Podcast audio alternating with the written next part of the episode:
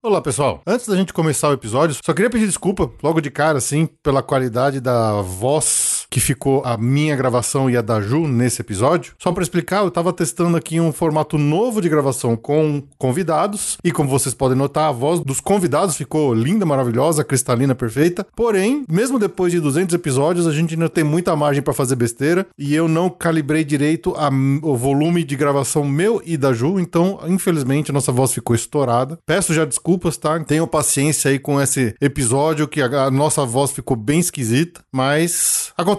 Infelizmente não dava para repetir tudo de novo, tá bom? Então sigam aí com o episódio e mais uma vez peço desculpas. Este episódio do Passaporte Orlando é um oferecimento dos nossos colaboradores.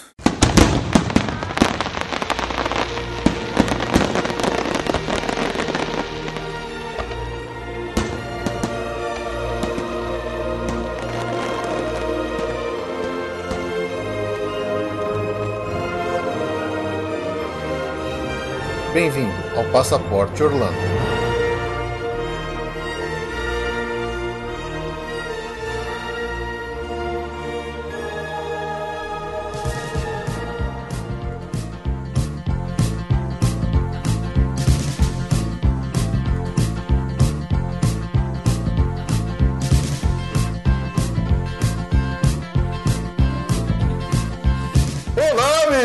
Bem-vindos a mais um episódio do Passaporte Orlando. Eu sou o Felipe. E eu sou a Ju. E aí, Ju, estamos aqui para mais um episódio de histórias, de causos, de. O que poderia dar errado?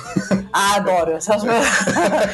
É, é a marca de viagem bem sucedida é Totô no meio. É B.O. Não existe viagem que não tenha uma história, alguma coisa maluca para contar, algum problema, né? Inclusive, nossos últimos relatos de viagem, a gente contou vários deles, né, Ju? Ah, sim, você ilustrou perfeitamente o Beach Park em Fortaleza.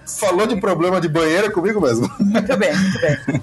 Mas é isso aí, estamos aqui mais uma vez para falar de perrengues de viagem, para aquelas histórias engraçadas, malucas e divertidas que sempre acontece com todo viajante, né? Que se preza, tem que passar por uns. Não, viagem sem perrengue nem vale. Nem vale, é como Então- se não tivesse viajado. É. Aí deu tudo certo. Tá, dane-se, isso não importa. A gente já fez um episódio desses aqui, né? Se você voltar lá no episódio 155, inclusive tem histórias que ficaram pra história do Passaporte Orlando, como por exemplo do Sr. Sungaseca. né, Opa! que virou um personagem icônico, inclusive tá lá no nosso grupo de assinantes do PicPay, Sr. Sungaseca. Mas estamos aqui novamente para mais um, uma série de causos e, e histórias para contar. E obviamente que, né, eu e a Ju a gente já conta quase tudo as coisas que já acontecem aqui para vocês, então a gente precisa de convidados para trazer cada um suas histórias fantásticas, né, Ju? Com certeza. Então eu queria começar a puxar a fila aqui com a nossa amiga, que é também assinante lá do PicPay. Se vocês acham que eu sou cachaceiro, vocês não conhecem a Maiara São Feira. Serve os dois, Mara Sampaio Ferreira, a gente aceita. É, então é isso aí, Maera. Bem-vinda ao Passaporte Orlando pela primeira vez aqui, É finalmente. Mai, né? É Mai, é Mai. Minha gente, que é isso? A pessoa já chega fama de cachaceira. Já chegou com fama já. É porque vocês não conhecem minha família, é porque eu sou café com leite, tá? Dona Socorro? Dona Socorro? Começando por ela. Mano, Dona Socorro. Depois eu conto as coisas da Dona Socorro. Eu tô num grupo de fofoca com a Dona Socorro. Ah, é? Vixe, que beleza. Começou no Big Brother. Beleza, vamos lá contar algumas histórias. É isso aí, excelente. Muito obrigado por ter vindo aqui, por aceitar o convite. Temos aqui também, pela primeira vez com a gente, é, eu já fui lá gravar com ele várias vezes, mas está aqui com a gente pela primeira vez, Baconzitos, diretamente do Que Isso Assim. Bem-vindos, Zitos, ao Passaporte Orlando. Oi, tudo bem? Como vai? Obrigado pelo convite. Estamos aqui pra passar vergonha. É isso aí, estamos aqui pra isso. Muito bom, valeu. E também lá do Que Isso Assim, de volta aqui com a gente depois de um tempinho aí que ficou na geladeira. Brunão, meu amigo Brunão, bem-vindo de volta, Brunão. Ô, gente, tudo bom? Obrigado pelo convite de novo. Eu já tô de cueca aqui já, já peguei cerveja na geladeira. Eu sou sempre em casa aqui, só sinto muito. É isso aí. Vocês tentaram me tentaram me expulsar, mas eu voltei. É isso aí. Muito bom. E também de volta aqui com a gente depois de um tempão, diretamente lá do podcast Despachados, o Foca. Bem-vindo de volta, Foca. Olá, caros audio specs aí do Passaporte Orlando. Tô aqui pra contar as minhas historinhas e vou logo avisando, hein? Eu aumento, mas não invento. É isso aí. São não são Rubens, né? Era o Nelson Rubens, né? Ok, ok, ok. Só uma perguntinha, ô Foca. Diga. Vai ter, vai ter história com a sua mãe? Não. A moda Foca? Meu Deus do céu. Como esse... Motherfucker, não, não. É bom trocadilho, mas não, não costumo viajar com minha mãe. Ai, Que sorte, né? Que inveja. sorte. Eu ia falar que inveja, mas você corta, tá? Ah, Maroquinha vai ouvir isso. Bom, temos participantes aqui de primeira vez do podcast, então vocês já sabem como é que é, né? O pessoal tem que passar por aquela sabatina. Então, vamos lá. Mai, conta pra gente aí seu parque favorito de Orlando, sua atração favorita de Orlando e seu snack favorito lá dos parques, ou snack, bebida, comida, alguma coisinha que não pode faltar lá em Orlando. Atração é a Rocket, porque, não sei, eu gosto dela, música, aquela subida maravilhosa, e porque foi a primeira atração que eu fui assim que eu cheguei, a primeira vez em Orlando, e meu primeiro mini perrengue, né? Fui com uma prima minha, nunca tinha viajado, nunca tinha saído do interior de Pernambuco, encara toda aquela fila gigantesca, chega na a próxima da fila, olha pra minha cara e faz, prima, o que uma montanha russa faz? Excelente. Eu disse, você quer voltar? Ela fez, não. Eu passei toda a Rocket preocupada se ela ia morrer ou não. Sinceramente, acabou quem ficou, tipo, eu gosto da Rocket pela história. É muito bom, Muito. E é a primeira vez que Primeira aparece a a Rocket aqui. É verdade, primeira Bem. vez que a Rocket aparece. Muito bom, muito bom. Sério? Nossa, Sério? Sério? parque é o Epcot, claro. Ixi. Onde mais eu posso beber à vontade na Disney? Tá certo, não esperava menos de você mais. Você você já apresentou desse Já, jeito, já. então já, já tá preparado. tá exatamente. Explicado. Quando eu fui a primeira vez, não tinha bebida na Disney nos outros parques, era só no Epcot. Então, assim, não- tem que ser Epcot, não pode ser Epcot, não. e eu gosto da pipoca. A pipoca amarelinha, ou Amarelinha. a pipoca de caramelo lá do Na amarelinha. A amarelinha, qualquer pipoca que você pode pegar em qualquer parque, ficar esperando, comer na fila, ficar fazendo qualquer coisa, esperando minha irmã lá fazer as compras dela, comendo pipoca. Respeito. Muito ó. bom, excelente. Vamos- Foi bem julgada. Bem jogado, foi bem. Boas essas Com coisas. personalidade. Personalidade, Não exatamente. falou de Hall of Presidents, aquelas pessoas que querem, ah, eu sou Falou, afirmativa. ah, é, funnel cake só pra agradar a Ju, essas coisas. É, não, gostei, gostei. Muito bom, muito bom. Boa. Zitz, você que nunca foi pra Orlando, mas foi pra, pro parque da, de, de Paris, né? Foi. Vamos lá, que, que- vamos fazer. Vamos transferir. Vamos transferir a pergunta pra você. Parque favorito? São mais dois, né? São dois de lá. Qual que foi a sua atração favorita lá dos parques e o que, que você comeu lá que você falou, nossa, eu preciso comer de novo se eu voltar algum dia? Cara, eu fui pro Disneylândia de Paris, né? Eu fui com um alvo certeiro, assim. É, na época eu era casado, minha esposa falou: Ah, não, vamos, que aí a gente vai ver uns negócios. Eu falei: Não, Star Wars. a coisa que a gente chegou lá e foi fazer foi ir no, nas montanhas russas, entre aspas, né, do Star Wars. A melhor que tem é a Hyperspace Mountain. Ela é toda no escuro, com projeção de Star Wars, como se você estivesse entrando no X-Wing. E aí ele lança realmente, né? Sobe no, na, na parte aberta, entra no túnel, cara, você tá dentro de uma aventura de Star Wars. Os, os TIE Fighters passando, dá loop, faz o caramba 4, você nem sabe o que, que tá acontecendo. Quando você vê, você tá de cabeça pra baixo. Muito legal. Muito divertido. Pra mim é o melhor que tem ali. E de comida, cara, eu não comi coisa direito lá. Eu tomei cerveja, cerveja, cerveja lá é boa. Ah, então tá bom. Então justo, é válido. É válido. Eu apoio totalmente. Cerveja com certeza é válido. Essa versão da Hyperspace Mountain é aquela da, da Space Mountain lá da, do- da Disneyland Paris, que fica no Discovery Land. Isso. A gente nunca foi pra lá, nunca foi pra França ainda, mas quando a gente foi na Disneyland da Califórnia em 2019, a gente também pegou a versão da Hyperspace Mountain dentro da Space Mountain. E realmente é muito legal. O que eles, o que eles fizeram lá Muito. dentro é, é show de bola, assim, é muito divertido, cara. É muito bom. Os lasers passando tudo do lado, tudo, com as naves explodindo, é legal pra caramba. Pra quem tem menos é, estatura, né, que tá com criança ou quer uma coisa um pouquinho menos agitada, tem o Star Tours, né, que é bem legal. Legal, muito bom, excelente. Bom, então vamos lá é, pros recadinhos rapidinhos. A gente já volta aqui pra começar a falar desses nossos perrengues de viagem que tem que ter toda viagem, né, Ju? Sim. Afinal de contas, o que poderia dar errado? O que poderia What can o que go poderia- wrong? Como diria o cara do dinossauro. Do dinossauro.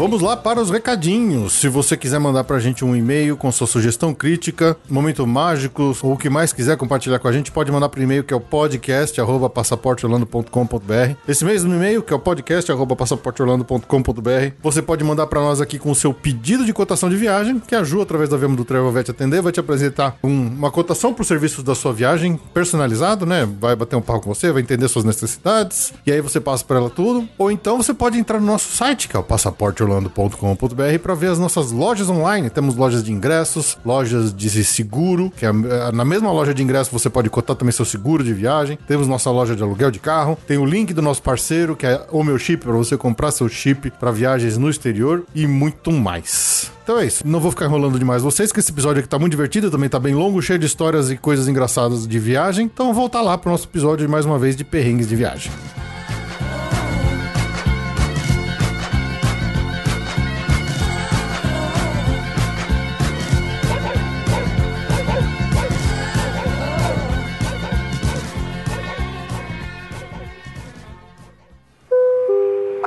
Passageiros, para o momento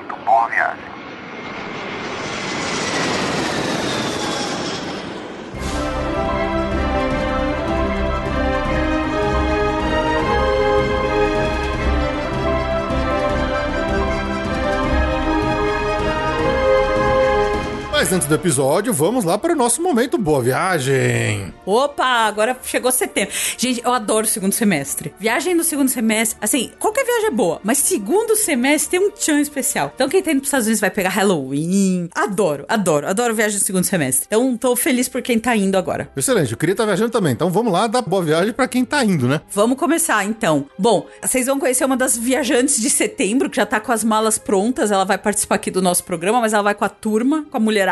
A Maiara, a Nélia, a Nama e a Karina estão indo aí passar duas semanas deliciosas em Miami Orlando. Vocês vão descobrir que a Maiara vai beber um pouquinho lá. E acho que as, as amigas também. A Nélia é irmã dela, as amigas também. Então, se controla, né? Vamos. Não vamos ser expulsos da Disney, né, Mai? Vamos lá. Ótima viagem pra vocês. Aproveitem muito. Bom, na sequência desse episódio aqui, vocês vão ouvir as histórias da Mayara. Tenho certeza que ela com esse grupão aqui vão aprontar muito mais para voltar com mais história ainda pro próximo episódio de Perrengue. Com certeza. Quem agora tá indo pra Paris vai curtir a Disney Paris. Olha só. A Karina Smargiassi. Espero que eu tenha falado sobre o nome dela certo. Mas acho que é. Smargiassi. Smargiassi, talvez, italiana. a Karina é a família. A Maria de Fátima, a Aline e a Candelária. Tô indo pra uma viagemzinha pra Paris e curtir ali a Disneyland Paris. Nada mal mesmo, hein? Boa viagem para todo mundo. Boa viagem. Bom, agora Orlando também tá indo lá pegar uma festa de Halloween, uh, Mickey's Not So Scary Halloween Party. Aliás, já tá esgotando a média dos dias, hein? Então, se você ainda tem planos, corra, tá? Porque tá, tá feia a coisa. Mas quem já tá com o ingresso garantido e vai curtir é o Fábio Akira Nazima e a Grace Keiko Riga. Estão já, já a caminho, já quase de Orlando, pra pegar uma festona de Halloween. Pega muito doce, gente. Muito doce. Aproveita. Olha, sortudo, porque realmente esse primeiro Halloween full aí da Disney desde a volta da pandemia, o pessoal tá se matando para comprar ingresso, então que aproveita, porque esse aí é raro agora hoje em dia. Vocês não fazem ideia dos dramas de uma agente de viagem tentando descolar os ingressos da festa. Tá feia a coisa, vai esgotando. Então aproveitem. Quem já tem seu ingresso, aproveite. A Mayara tem, o Fábio tem. E vamos lá. Quem também agora tá indo pra Orlando é a Bárbara Dias. A Bárbara tá indo com a família, vai curtir os parques lá de Orlando. A Bárbara, a Beatriz, a Elisete e o João Carlos. Eu tô com uma saudade de Orlando ultimamente, sabia? Ai, muita. A gente tá, tá meio tá meio carentão. Eu, eu falo, é o segundo semestre. O primeiro semestre eu passo bem. O segundo semestre já começa a urticária. Então é. Aproveitem a Bárbara e a família. Vai chegando perto do Happy November, vai dando coceira na gente, né? Esse ano é Happy November, mas não é Orlando. Mas a gente chega lá, a gente conta disso depois. E também, finalmente, olha, eu já vou dar boa viagem, já é mais pro fim do mês, mas ainda é setembro, pra uma dessas viagens aleluia, que já deu que tinha que, sabe, aquelas de pandemia, adiada, adiada, uma das maiores planejadoras de Orlando, a Tati Lovental, ela já veio no outro episódio de Perrengues de Viagem, no primeiro, ela contou o famigerado episódio do Sr. Sunga Seca, o esposo dela. Então a Tati e o Paulo, o Sr. Sunga Seca, estão indo finalmente pra Orlando. Aí uma viagem já mega adiada de pandemia. Mas chegou, tá chegando, tá chegando. É, vamos fazer tudo que tem direito e vão curtir muito. A Tati, a senhora Baby Yoda, vai se esbaldar lá no aniversário dela, no dia de fazer tudo que ela pode fazer na Galaxy Z de Star Wars. É da Ogas Cantina, é sabre de luz no, no Saves, é Android no, no Android Dipo. Vai se matar lá. Tati vai voltar com uma overdose de Star Wars, se é que isso é possível pra ela. Vai estar o cartão de crédito, vai estar queimando, vai estar até vermelho, sabe aquele forjado? Não. Vai estar sim já, mas tá, é muito justo. Ela merece muito tempo de planejamento essa viagem pra sair, vai ser incrível, vai pegar o aniversário dela mesmo, no parque que ela quer, fazendo o que ela quer. O emissor do cartão de crédito dela vai estar igual o, o Palpatine, assim, good, good. Let the hate flow. Scum Jedi. E é isso aí. Então é isso aí, pessoal. Pra vocês todos, uma excelente viagem. Muito obrigado mais uma vez por confiarem aí nos nossos serviços, né? E terem adquirido algum dos seus serviços de viagem aqui com a Viamundo Travel. Lembrando que esse é aquele momento que a gente vem aqui pra agradecer nominalmente cada um de vocês que nos deu essa oportunidade de ajudar e de participar das suas viagens. Então, a todos, uma excelente viagem. Uma excelente viagem, já dando o spoiler, aguardem outubro. Na verdade, outubro não vai ter um episódio, vai ser um momento boa viagem com alguma coisa de. vai ser inverso. Então, aguardem. Eu, eu acho que todos nós ouvintes estarão viajando em outubro, então aguardem. A gente faz um episódio extra, extra, só de boa viagem. Só o momento boa viagem em outubro, vai ser épico.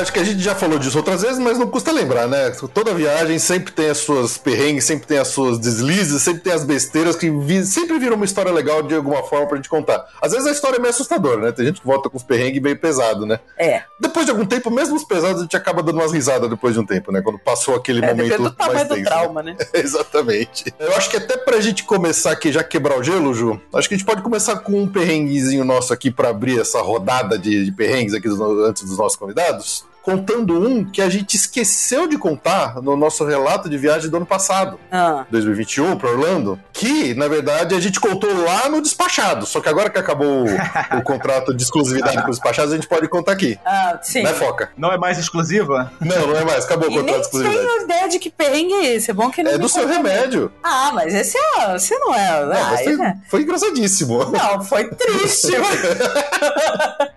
então conta. A Ju está tomando, estava, ainda está tomando um, Eu tomo um tomo remédio. Um remédio que é refrigerado. Não é insulina, mas é um remédio refrigerado que é semanal, etc. E eu tava nesse, assim, Que é uma seringona, né? É uma seringa, né? E você tem que manter esse remédio refrigerado. E aí a gente ia ficar duas, mais de duas semanas em Orlando e ficamos nesse impasse do que fazer com o remédio refrigerado, como levar esse remédio refrigerado pra lá. E foi assim, um verdadeiro epopeia. Tipo, no meio da pandemia, eu liguei pra Latam, fiquei mais de duas horas na espera da tentando Latam. informação com a porcaria da Latam. Sabe aquela sensação que você chega numa loja de comida e que você pede um colchão?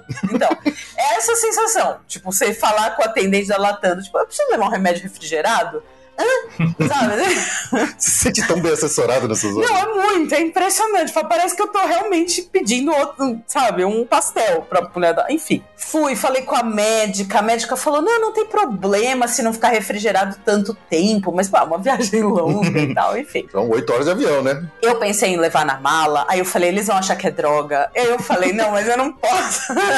Não deixa de ser droga, né? É, não vai, vai, que, vai que eles vão ver isopor lá, vão mandar o cachorro, vão abrir minha mala. Não, a, gente, a gente fica assistindo muito aquele, aqueles é, Aeroporto. aeroporto. Adoro, adoro, É, adoro. sempre cocaína, né? É Espe- é, maravilhoso. especialmente o aeroporto Colômbia é sempre cocaína, então. Peru e Colômbia é sempre cocaína. Nossa, eu adoro aquele clima constrangedor que eles pegam uma pessoa que não sabe falar uma palavra da língua e, e o cara fica com o cu na mão, velho.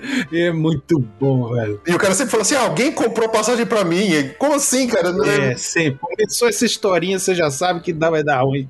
Quem comprou essa passagem? Meu amigo, como é que se chama seu amigo? Não sei. Não sei. Isso. É ótimo. Eu adoro. Uns amigos pão, né?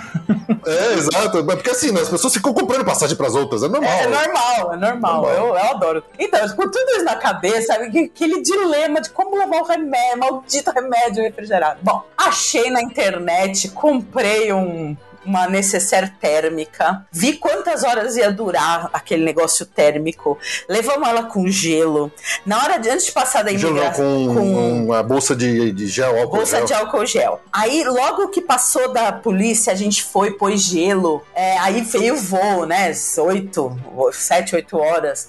Aí descer, aí tem imigração. A gente aí, pousou em Miami. A gente pousou, é, a gente pousou em Miami. Aí, logo, a preocupação. Ah, Paramos na primeira placa, pegamos o carro já pra ir por. É, porque a gente, quando a na- gente pousou em Miami, a primeira coisa que fez foi pegar carro. A gente ficou duas horas esperando o Duas horas carro. esperando o carro. E eu preocupada com o remédio refrigerado. Aí fomos na primeira plaza na estrada, paramos, troquei todo o gelo, abri uma mala no meio do estacionamento, isso aqui tudo pra pôr gelo. Ainda achei que tava geladinho, eu falei, vai dar certo. Guerra pra fazer o remédio chegar em Orlando refrigerado. Enfim, bom, foi, chegamos, tudo, chegamos no hotel, tinha um geladeira, pus o remédio lá e segue. Beleza. Eu ia só tomar o remédio uma semana depois, né? Só que a geladeira, o frigobar do hotel era, era aqueles geladaços. Assim, Era né? de... Ai, que idiotice. Bom, chegou o dia de tomar o remédio. Fui lá, apliquei, a- fiz todo o procedimento normal, apliquei o que, né? a- a Encostou na injeção, barriga. Encostei na barriga, apliquei, não sei o quê. Apertou o botão. Apertei, achei o barulho meio estranho. Confesso que achei o barulho meio, sabe, meio... Não rolou como deveria rolado. Tá- Tava meio opa, é, meio fosco. lá. Fosco. Não, fosco é a imagem. Tava meio, assim, esquisito o som, mas tudo bem. Choco, choco, tava choco, A coca-choca. tava choca. Fez, não É. fez o gás que você esperava. Exato, exato. Fez um, um pouco meio murcho, assim, mas tudo bem. Bom, olhei e falei, não, deve ter dado tudo certo. Aí, Que é- o- Normalmente, quando a Ju faz, ela pega, ela posiciona o negócio na barriga, aperta o botão e espera um pouquinho que o remédio ele entre inteiro de uma vez. Esse Sim, que é o lance. porque é, não é, é. Ele não é, não é uma sigla que você vai apertando, ele é um botão, É, né, armado por mola, automático, que aperta e tá, ele espeta o negócio e vai tudo pra dentro da barriga de uma vez só, né? sim. Entendi. E aí eu fiz isso, Esse, então. esse que tava- deveria ser procedimento normal, né? Aí eu tava achando que eu tava liberada. né? Uhum. Então, Já sei, eu, eu entendi. Ele tava broxa. O remédio estava broxa. ai, ei, aí, bom, fui, fiz isso, não sei o que, tava feliz da vida, né? Deu certo, depois a epopeia do maldito remédio refrigerado. Quando eu tirei a, a seringa, né? Eu olho, aí eu tô olhando pra ela, aí começa a jorrar o remédio. Que tinha nariz.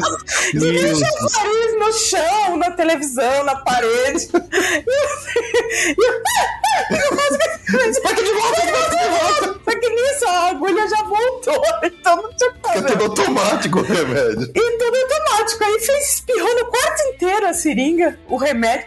Detalhe, esse remédio é caríssimo. Custa 200 reais uma, uma Uma seringa. injeção. Eita. Entendeu? Aí pronto. Aí foi isso. Aconteceu, o que, que a gente imagina? Aconteceu, o, o congelador era tão gelado que congelou o Congelou o remédio dentro. Na hora que a gente apertou o botão, ele tava congelado. Ah, Na hora que ela puxou da barriga normalmente o tempo, o negócio descongelou e começou a voar pra todo lado. E ela- a gente fez todo esse trampo de leva, não sei o que, puxa, vai, para, troca gelo. E, e no final das contas o remédio foi todo pra TV, Ou pra necessaire, fica duas horas com a lata no telefone, mó dilema. Ele jogou fora o remédio. Chegou lá, mas jogou fora. Cheguei lá, o remédio espalhou tudo no quarto. A suíte ficou muito saudável, né? E pô, ficou diabetes free. A TV ficou cheia de marca de. A glicose da TV tava perfeita. Tá zerada. Tava zerada. controladinha. Pronto, essa, esse é o meu perrengue pra abrir a série aqui.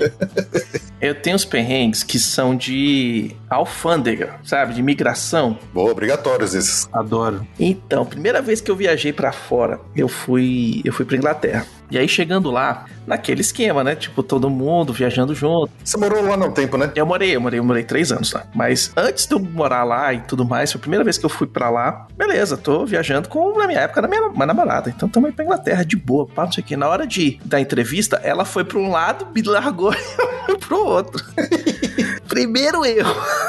Você não faz isso. Vai todo mundo junto. Que se tiver que voltar, volta todo mundo junto. Aí, beleza. Tô lá falando com o cara. O cara olha pra mim de cima pra baixo, pega o passaporte brasileiro, novinho, sem nenhum carimbo nele. Olha pro passaporte, olha pra mim e fala assim: Esse é seu único passaporte? Aí eu falo: É, você é brasileiro desde que eu nasci. né? E assim, era um indiano, já o inglês dele já era assim mais difícil de entender. Caprichado. Porque só você tá com aquela sua cara de lenhador nórdico, é isso? Você tava... Tipo assim, pra quem não me conhece, cara, eu sou branquelo, azedo, com cara de gringo, louro, do olho verde. Ou seja, brasileirinho mesmo, né? É, das propaganda, velho. Quando fala brasileiro, é minha foto que tá ali. e aí, beleza, né? Tá. Eu falei, não, meu único passaporte tá. E o que, que você tá vindo fazer aqui na Inglaterra? Aí eu, uai, turismo, né? Vou passear, conhecer a cidade, nunca vim e tal, não sei o quê. E o que, que você vai ver aqui? Eu, caralho, velho, sei lá, velho, Big Ben, né? Os museus, as igrejas, né? Conhecer um pub, comer um, um, um- um prato local. Que prato local? Eu falei, mas sei lá, velho, fish and chips, velho. O que vocês comem aqui, velho? E nisso, a minha namorada, na época, que depois virou minha esposa, já tava do outro lado lá me esperando. A filha da puta. Sou sogra, lhe ama. Ei, sogra. Ops. Aí a, a- o cara vira assim: não, e você trouxe dinheiro? Não, eu trouxe aqui, tal, umas libras e tal, não sei o quê. Passagem de volta, tá aqui, minha passagem de volta, eu volto tal dia, tal, não sei o quê. E só esse dinheiro, eu falei: é, mas tem o cartão de crédito também. E puxei o cartão de crédito. Na hora que eu puxei o cartão de crédito, era um. Visa Platinum. Aí o cara falou, pode entrar. ah, velho, mas eu- foi a dura. Em comparação, tempos depois, quando eu fui pra Alemanha, e aí eu já tava morando na Inglaterra, caramba, quatro, não sei o que, eu fui pra Alemanha, todo feliz e contente lá com o meu passaportezinho brasileiro na mão. Falei, vou ganhar uns carimbinhos hoje, né? Tal, cheguei lá, o cara olhou pra mim, bem-vindo de volta pra casa. Falei, não, filho, carimbo. eu sou brasileiro carimbo. É o seu único passaporte? Sim, senhor. De novo. Pô, inclusive tá cara de inglês do caralho, velho. Mas eu já fui preso temporariamente. Não, mas mesmo assim. Peraí, peraí, peraí. Ele já foi preso, o perrengue dele é na alfândega.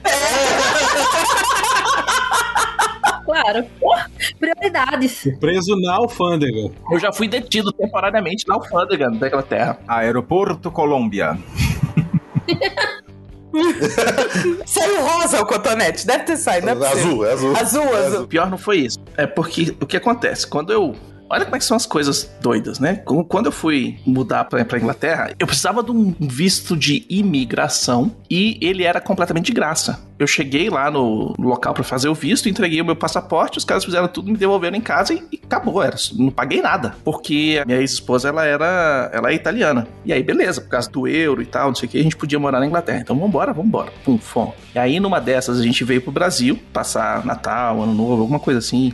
Quando a gente voltou, eu já não precisava mais de visto. Precisava do visto só pra imigrar. Mas pra morar e voltar, eu não precisava, segundo a legislação. Só que é legislação, né? E a gente público saber 100% da legislação é um pouquinho complicado. Aí lá estou eu de volta pra Inglaterra. Na primeira, quando a gente, quando a gente tava imigrando, a gente foi na área dos brasileiros. Aí o cara olhou, não, mas ela é sua esposa? É, é italiana? É, não, não, vem cá, puf, pegou. A gente, vocês vão pra outra fila dos europeus, né? Então, beleza, ok, vamos pra fila dos europeus. E aí, quando a gente chegou dessa vez, a gente já foi direto à fila dos europeus tal. Pum, é o cara, passaporte dela, ok, pode passar, seu passaporte tá aqui, tá? Você tem visto? Não, não tem porque eu não preciso. Porque eu já imigrei, tenho visto de imigração que tá vencido aqui e tal, que dura só seis meses, mas o site fala que eu não preciso ter. Aí o cara, olhou pra mim, olhou pro meu visto, olhou pra minha mulher, olhou para aquele documento de casamento. Eu vou botar você sentadinho aqui, Ih, deu merda.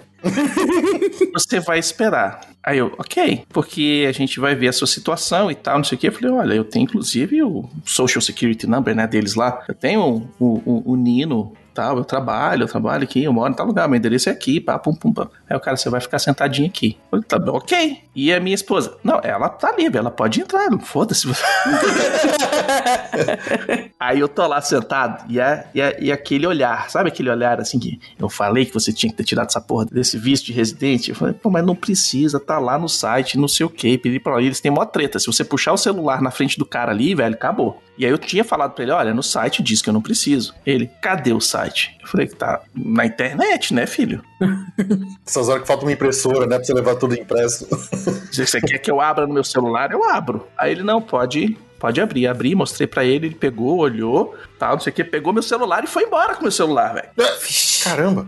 Foi embora com meu celular. Eu falei, pô, quase que eu gritei, ô, a senha é não sei o quê. Pô, o cara não tinha informação, que absurdo. Só no olho histórico do meu browser. Aí beleza. Aí eu fiquei esperando, tipo lá, uma meia hora, 40 minutos, velho. E assim, eu tô certo, eu não tenho problema nenhum e tal, não sei o quê. A minha mulher do lado, a gente vai ser preso. Aí eles vão enfiar o dedo no nosso cu. Vai rolar alguma merda, velho. É, olha, eles já estão achando que a gente tá transportando droga. Eu falei, você tá transportando droga? Não. Então, o que, que você tá com problema, cara? Não, mas eles vão, vão revistar a gente tudo. Pode revistar, não tem, a gente não trouxe nenhuma uma havaiana a mais, né? Não, porque não sei o que. Relaxa, a gente tá certo, tá não sei o que. Aí tá, deu uma meia horinha, o cara voltou. Você tá certo, você não precisa do visto. Você pode morar, você pode trabalhar, você pode fazer tudo aqui. Mas é, eu recomendo que você tire o, o- o seu cartão de residência para você não passar por isso. Eu falei, não, beleza, ok. É a primeira vez que isso acontece, que eu já tinha saído e voltado algumas vezes, né? Aí tá, ok. Saímos, tal, não sei o que. Não, você vai tirar esse visto é amanhã. Não quero saber, velho, pra tirar esse visto.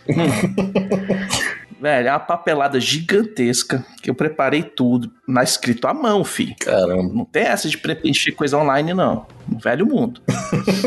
Lá eles não tem nem código de barra pra você pagar uma conta. Já fiquei sabendo disso aí também. É mó zica pra você pagar a conta Não, é loucura. Eu não sei como é que eles sabem. Tipo, eles devem botar uns centavos torto lá em cada conta pra saber quem é que tá pagando. Beleza, fiz, pre- preparei toda a papelada, velho. Um calhamaço de papel assim, bicho, que eu falei, caracoles, velho, a floresta amazônica tá morrendo aqui, ó. e mandei pros caras. Com meu passaporte, com tudo. E vai tudo pelo correio, né? Beleza, mandei. Aí, tipo, uns 15, 20 dias depois, voltou o negócio, negado. Voltou uma cartinha, primeira cartinha, assim, negado, tal, não sei o que, seus papéis vão ser devolvidos com, num, negócio, esse aqui é o expresso, pá, pum, pum, pum, pum, pum, pum, que, quais são os seus direitos, não sei o que. Eu falei, puta, me fudi, velho. Me extraditar dessa porra. Aí eu parei pra olhar, né? Chegou toda a documentação inteira, e aí quando chega eles falam o que, que foi que tinha dado problema. Não, a declaração de trabalho da minha esposa tava errada, tava no. no- ela, tipo assim, o pessoal esqueceu de mandar um- algum papel que fazia o vínculo dela com a empresa que ela tinha na Inglaterra. E aí a gente teve que ligar pra contador, tudo, não sei o que na hora. Eu só sei que, tipo assim, eu fiquei sem passaporte, tipo, um- uns dois meses nesse negócio de manda e volta, manda e volta, manda e volta, manda e volta, manda e volta. Caramba. Sacou?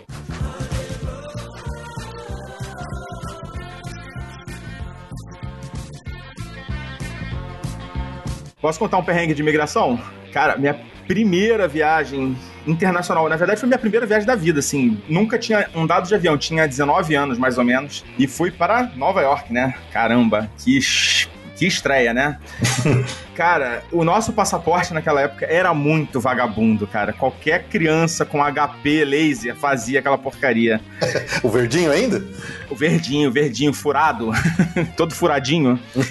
Cara, a mulher olhou pro nosso passaporte. E assim, já tinha uns passaportes maneiros, porque assim, ó, tu olhava na fila assim, tu via, né, aquele passaporte já com marca d'água, né, com alto relevo. E o nosso, aquela porcaria de papel. Cara, não deu outra. A gente foi, assim, num. Eu não lembro qual era o avião exatamente, mas era um avião muito grande, da Varig ainda na época, ó. Nossa, mãe. gigante, aqueles aviões, acho que era um MD-11, assim, muito grande, muito grande. Lotado, lotado, entupido. Fomos, né, passou todo mundo, a gente tava meio no final do avião, passou, assim, entrou todo mundo, a gente viu a galera entrando, entrando, entrando, entrando, todo mundo passando. Quando chegou a nossa vez, salinha. Cara, era uma salinha que, você, alguém aqui já foi pra salinha? Graças a Deus, não. Não, Ainda não. graças a Deus. Eu acho que se um dia eu for pra salinha, eu não saio dela. Eu sentei do lado do carro, o cara tava acorrentado no banco. Nossa! Começar. O cara tava acorrentado. Eu não fui acorrentado, mas eu sentei. Ele falou: senta aqui do lado dele. Falei, beleza, vou sentar, né? Eu não vou discutir, né? É situação desagradável. Cara, devem ter sido os 15 minutos, vai, mais agoniantes, da minha vida. Eu falei, fudeu, primeira viagem, vou voltar pra casa, deportado. Assim, e os caras, assim, porra, chamaram umas quatro pessoas, ficaram, botaram aquela lupazinha pra ver. Eles estavam muito. É, porra, eles tinham certeza que aquele passaporte era, era falsificado. Pô, mas tinha o visto, né? O visto era. O visto era todo fodão, né? Já era cheio de coisa de segurança, né? Eu não sei porquê, cara. Mas assim, eu tenho essa história que foi bem. Bem gostosinha, assim, pra uma primeira viagem. De ter ido pra salinha. Pra salinha, salinha. Eu conheço essa linha.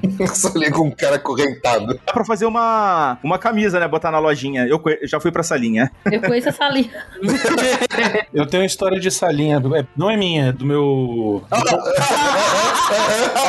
Tá bom, Bruna. Ah, esteja de terceiros. É do meu primo. Aconteceu com um amigo do amigo meu. É do padrinho do meu filho. É do padrinho do meu filho. É o seguinte: ele e a, e a hoje esposa, na época ela era namorada só, eles foram, viajaram pra Orlando. Eu não sei se foi exatamente Orlando, ou se chegaram em Miami, ou se chegaram em Nova York, não me lembro exatamente qual foi o percurso de viagens dele, mas era um dos três lugares. E aí chegaram lá, entraram na fila de imigração, não sei o que, como não eram casados, não tinham o mesmo sobrenome, não moravam na mesma casa, nada disso, cada um foi no guichê separado, né? Ela foi, tal, pum, passou, beleza, próximo, ele. Chegou nele, a pessoa pegou o passaporte, aí olhou, aí verificou lá no sistema, olhou o nome do cara no sistema, olhou o nome do. olhou a cara do padrinho do meu filho, olhou de novo pro sistema, olhou de novo o passaporte, olhou de novo pro cara, olhou de novo o passaporte, olhou de novo pro sistema, olhou de novo o passaporte, olhou de novo pro cara, falou: seu nome é Daniel Silveira? É sim.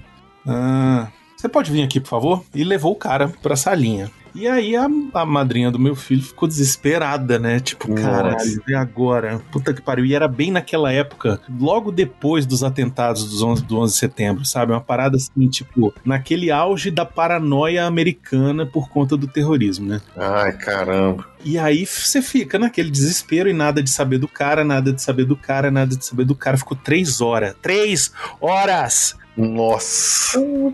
E de repente liberou o cara. Liberou ele e lá vem ele e ele contou o seguinte. Que chegou lá na salinha e aí ele- eles estavam querendo saber se ele, Daniel Silveira, era o Daniel Silveira que tinha ido pra Orlando, sei lá pra onde, e tinha tocado o Zaral lá. O cara, o cara Homônimo. Putz. O homônimo dele tinha tocado o Zaral, dando golpe, não sei quem, tinha feito o, o demônio lá, sacou? Nossa. Até provar que ele não era o mesmo cara, eu dei três horas de, de salinha. Ó, não é por nada não, mas Daniel Silveira é aquele deputado, tá usando tornozeleira eletrônica, né? É, eu sei, pois é, exatamente. Mas não é ele, não é ele.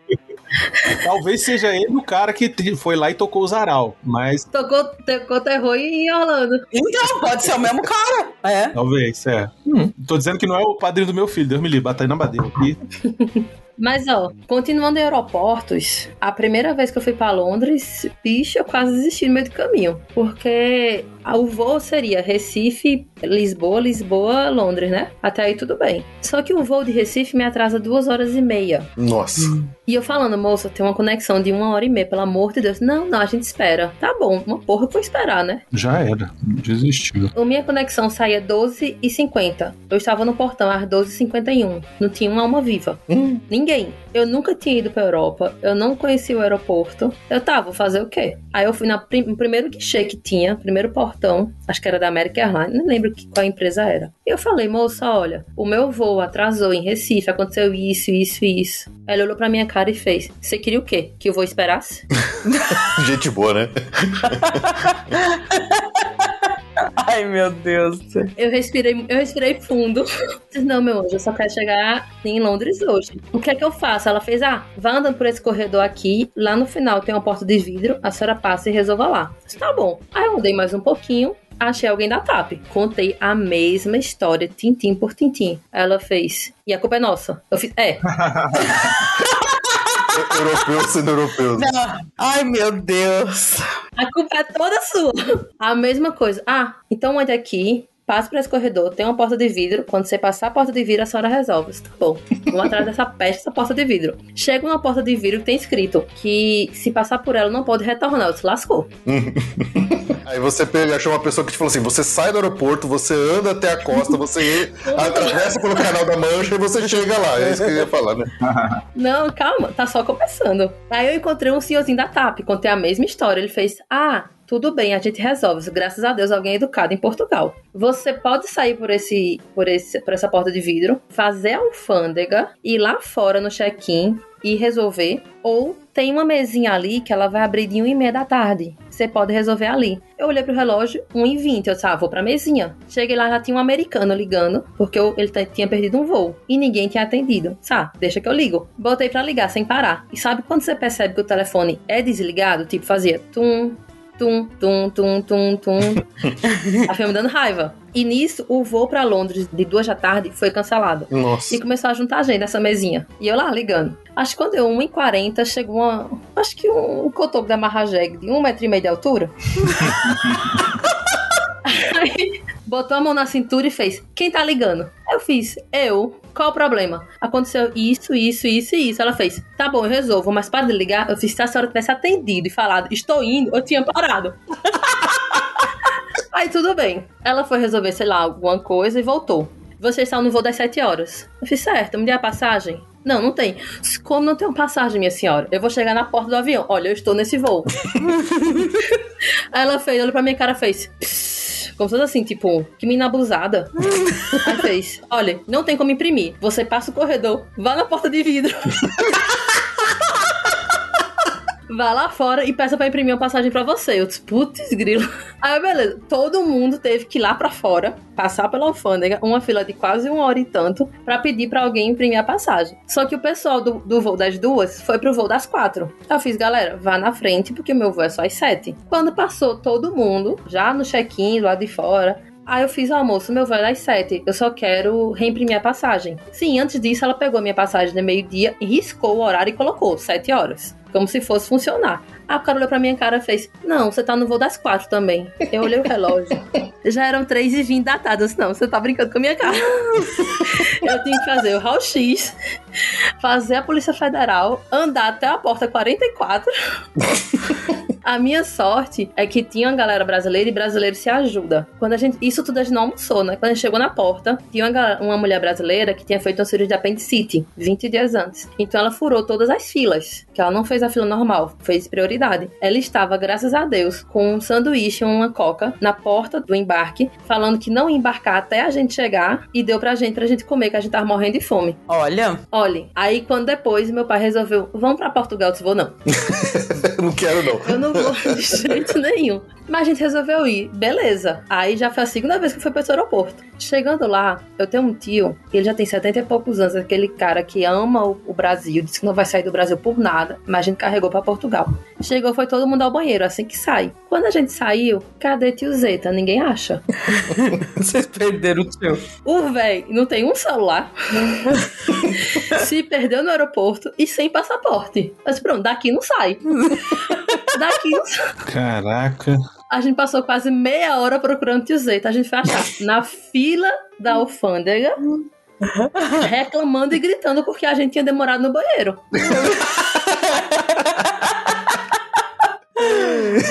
Beleza.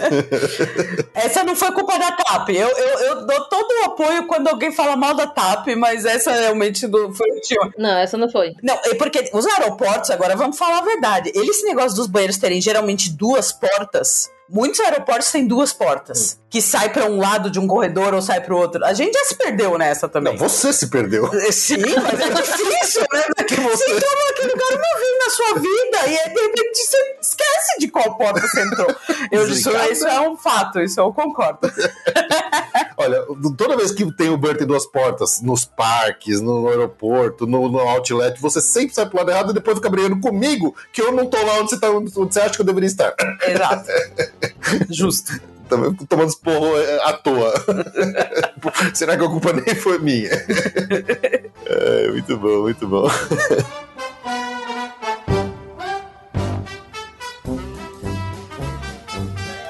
Você gosta do conteúdo que a gente produz aqui no Passaporte Orlando e quer se tornar um colaborador e ajudar a gente aqui a manter o podcast seguindo firme e forte? Baixe o aplicativo do PicPay no seu celular, abra sua conta e assine um dos nossos planos para se tornar um colaborador do Passaporte Orlando e receber recompensas individuais e também ajudar a bater a meta das recompensas coletivas para termos um episódio extra por mês.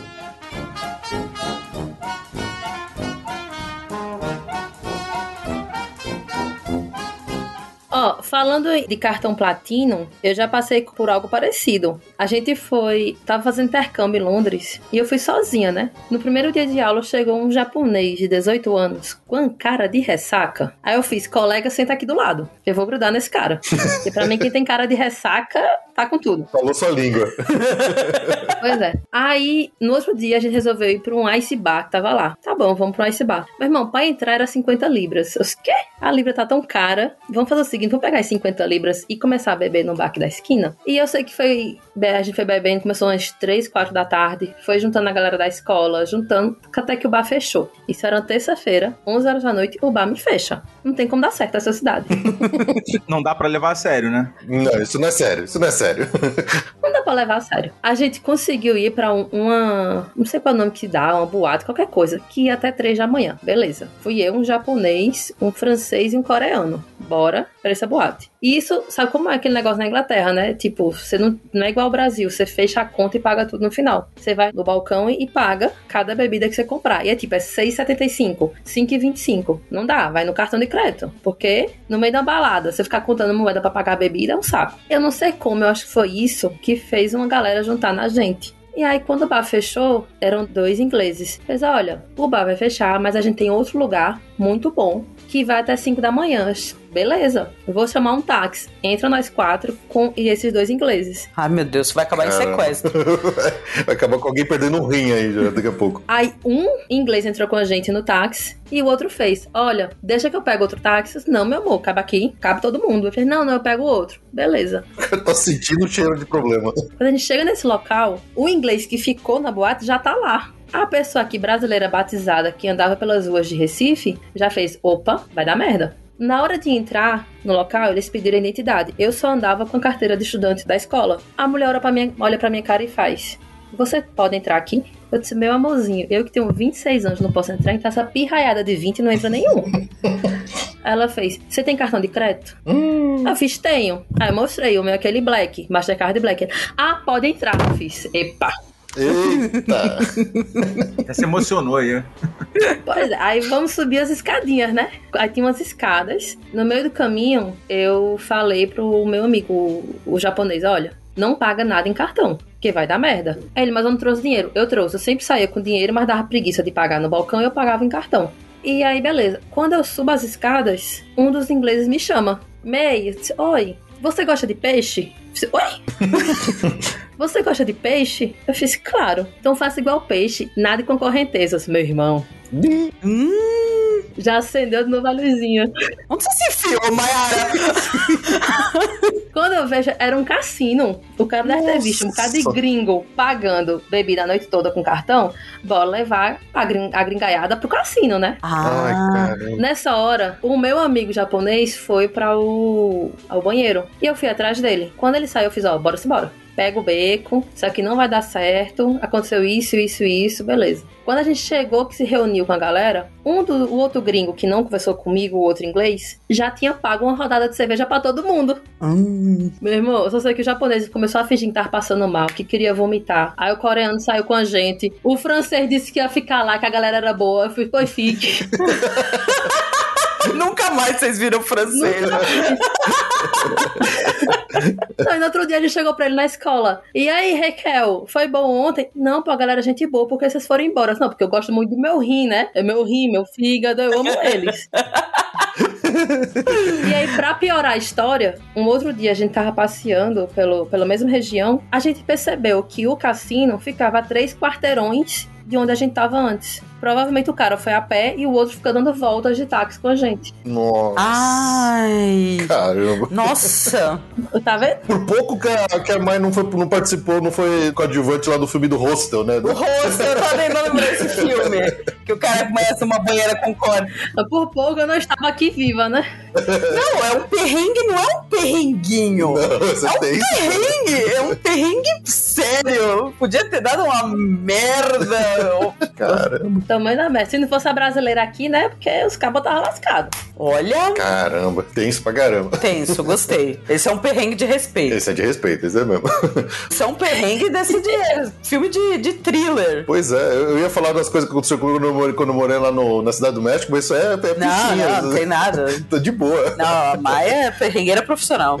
Se bem que eu tinha todo dia, que eu- du- durante toda a minha estadia na Cidade do México, eu tinha medo de entrar e sair do trabalho, né? Porque a, a minha empresa, que eu- na qual eu trabalhei naquela época, maravilhosa empresa, que eu, que eu amava de paixão, com todo o sarcasmo do mundo, eles é, não, oficialmente, quando eles me levaram pra lá, eu não, eu, não, eu não fui com visto de trabalho, eu fui com visto de turista. E eles, a, a orientação oficial que eu recebi da empresa é assim: mente se você for perguntado que você está lá a turismo. Só que você tá lá de roupa social, andando com crachá da empresa, a mochila com laptop, falando, não, eu tô fazendo turismo. Na cidade do Na México. cidade do México, caramba, como que isso né, vai acontecer? Mas todo dia que eu entrava e saía, o cara falava assim: não, às vezes tem uns fiscais que ficam aqui na porta, fica esperto pra ninguém te perguntar nada. Eu com essa minha cara de mexicano aqui, sabe? Mas é, era tenso. E a gente acha que só tem trambiqueiro no Brasil, né?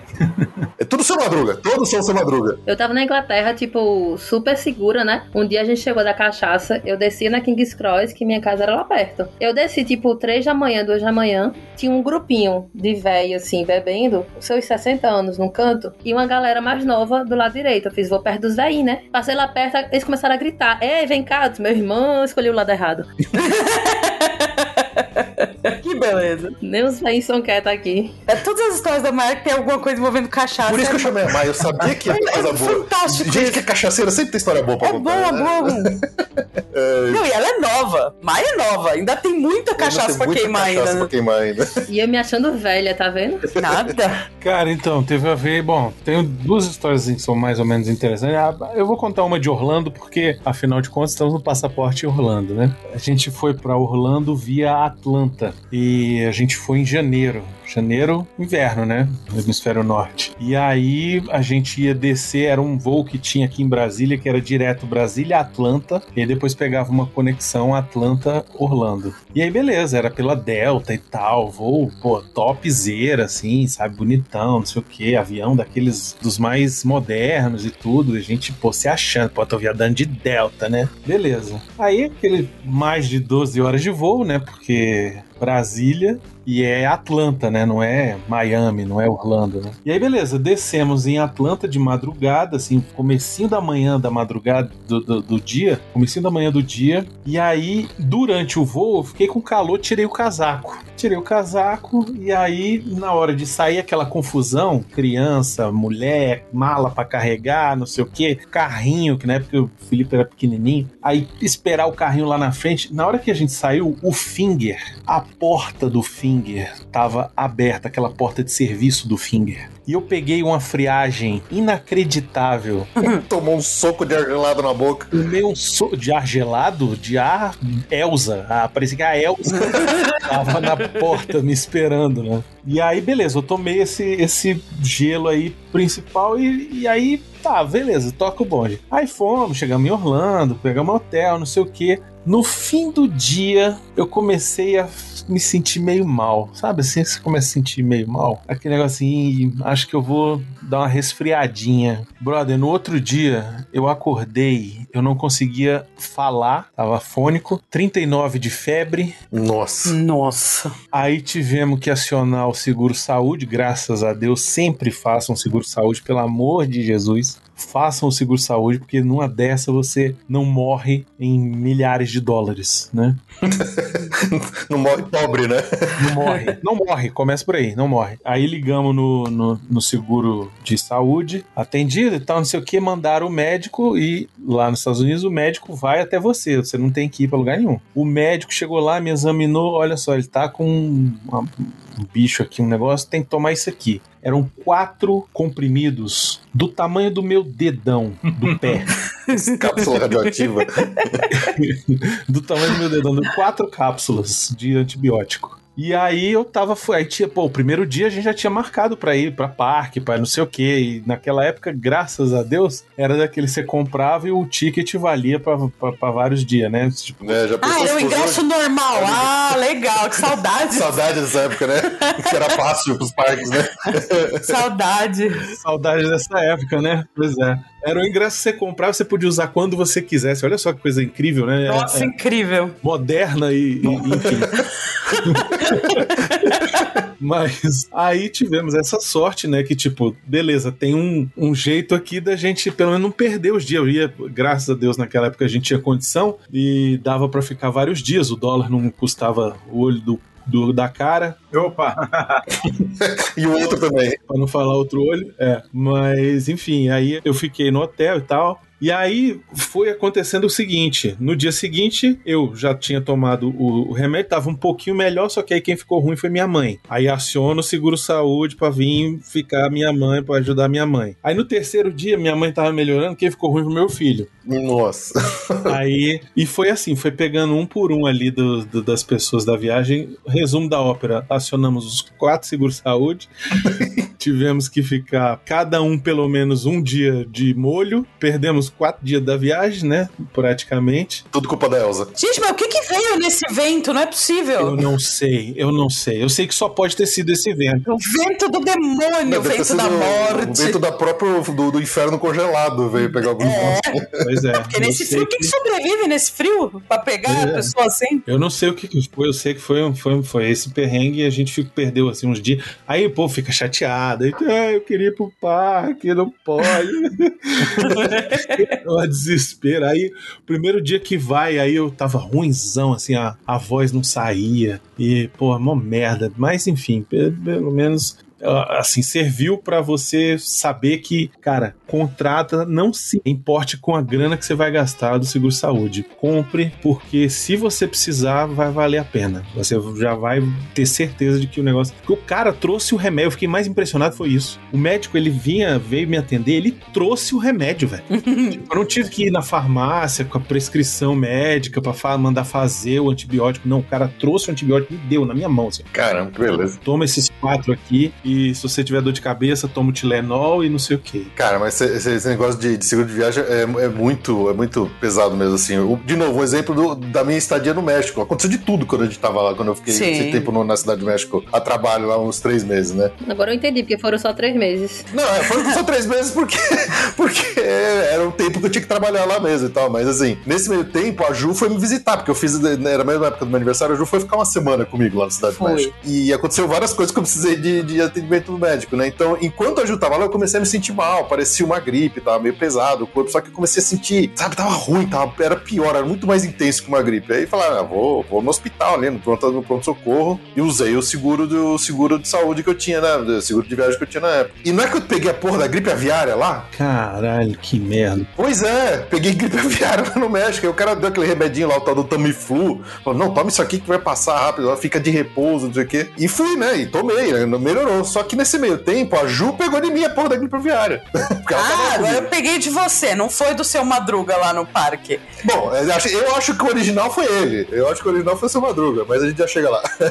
Só que o bizarro foi que a Ju, quem não, quem não conhece a Ju, a Ju é aquela pessoa que ela tem absolutamente total e completo pavor de ir no hospital. Ela não vai, ela odeia, não gosta, chora, esperneia, tá morrendo, mas não quer ir no médico, não quer ir no hospital. E aí ela explicando pra mim então eu falei, é exatamente o que eu tô sentindo. Você precisa ir no hospital pra pegar a receita pra comprar o Tamiflu, senão você vai morrer por causa dessa porra dessa gripe aviária. Não, eu não vou, eu não gosto de médico, não sei o que, chorando pra caramba, mexendo no saco. Aí eu descobri uma clínicazinha de saúde, dessas que atende. Você foi o Dr. Nick do É, o Dr. Nick Riviera, praticamente, só que era o Dr. Nick, era, Nick Riviera mexicano. É, o próprio. Era uma clinicazinha num bairro lá que atende a galera né, de baixo, baixo salário mesmo. Valor bem baixinho, porque o, o atendimento no hospital era muito caro. Né? Eu tive que pagar do bolso pra depois ser reembolsado com o seguro que eu tinha lá da, da minha empresa. Mas os caras lá cobravam, sei lá, era, era muito barato a consulta. Era muito barato a consulta. E fui lá, eu fiquei sentado nessa linha de espera junto com aquele monte de mexicano esperando pra ser atendido, não sei o que. E aí eu fui lá, contei a história pra médica. Falei, não, que eu fui já, me,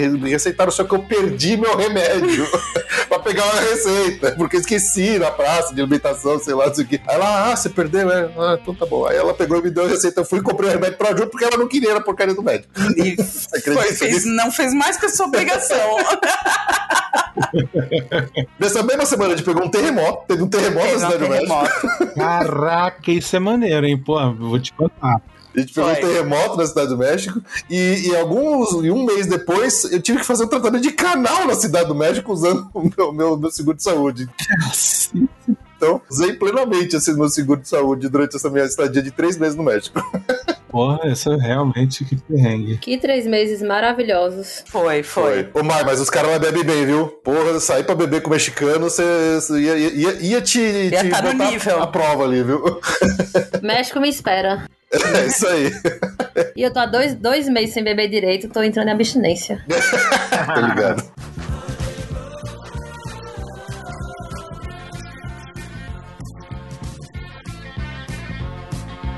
Bom, tem uma de saúde que envolve é, uma versão do Exorcista Nossa senhora.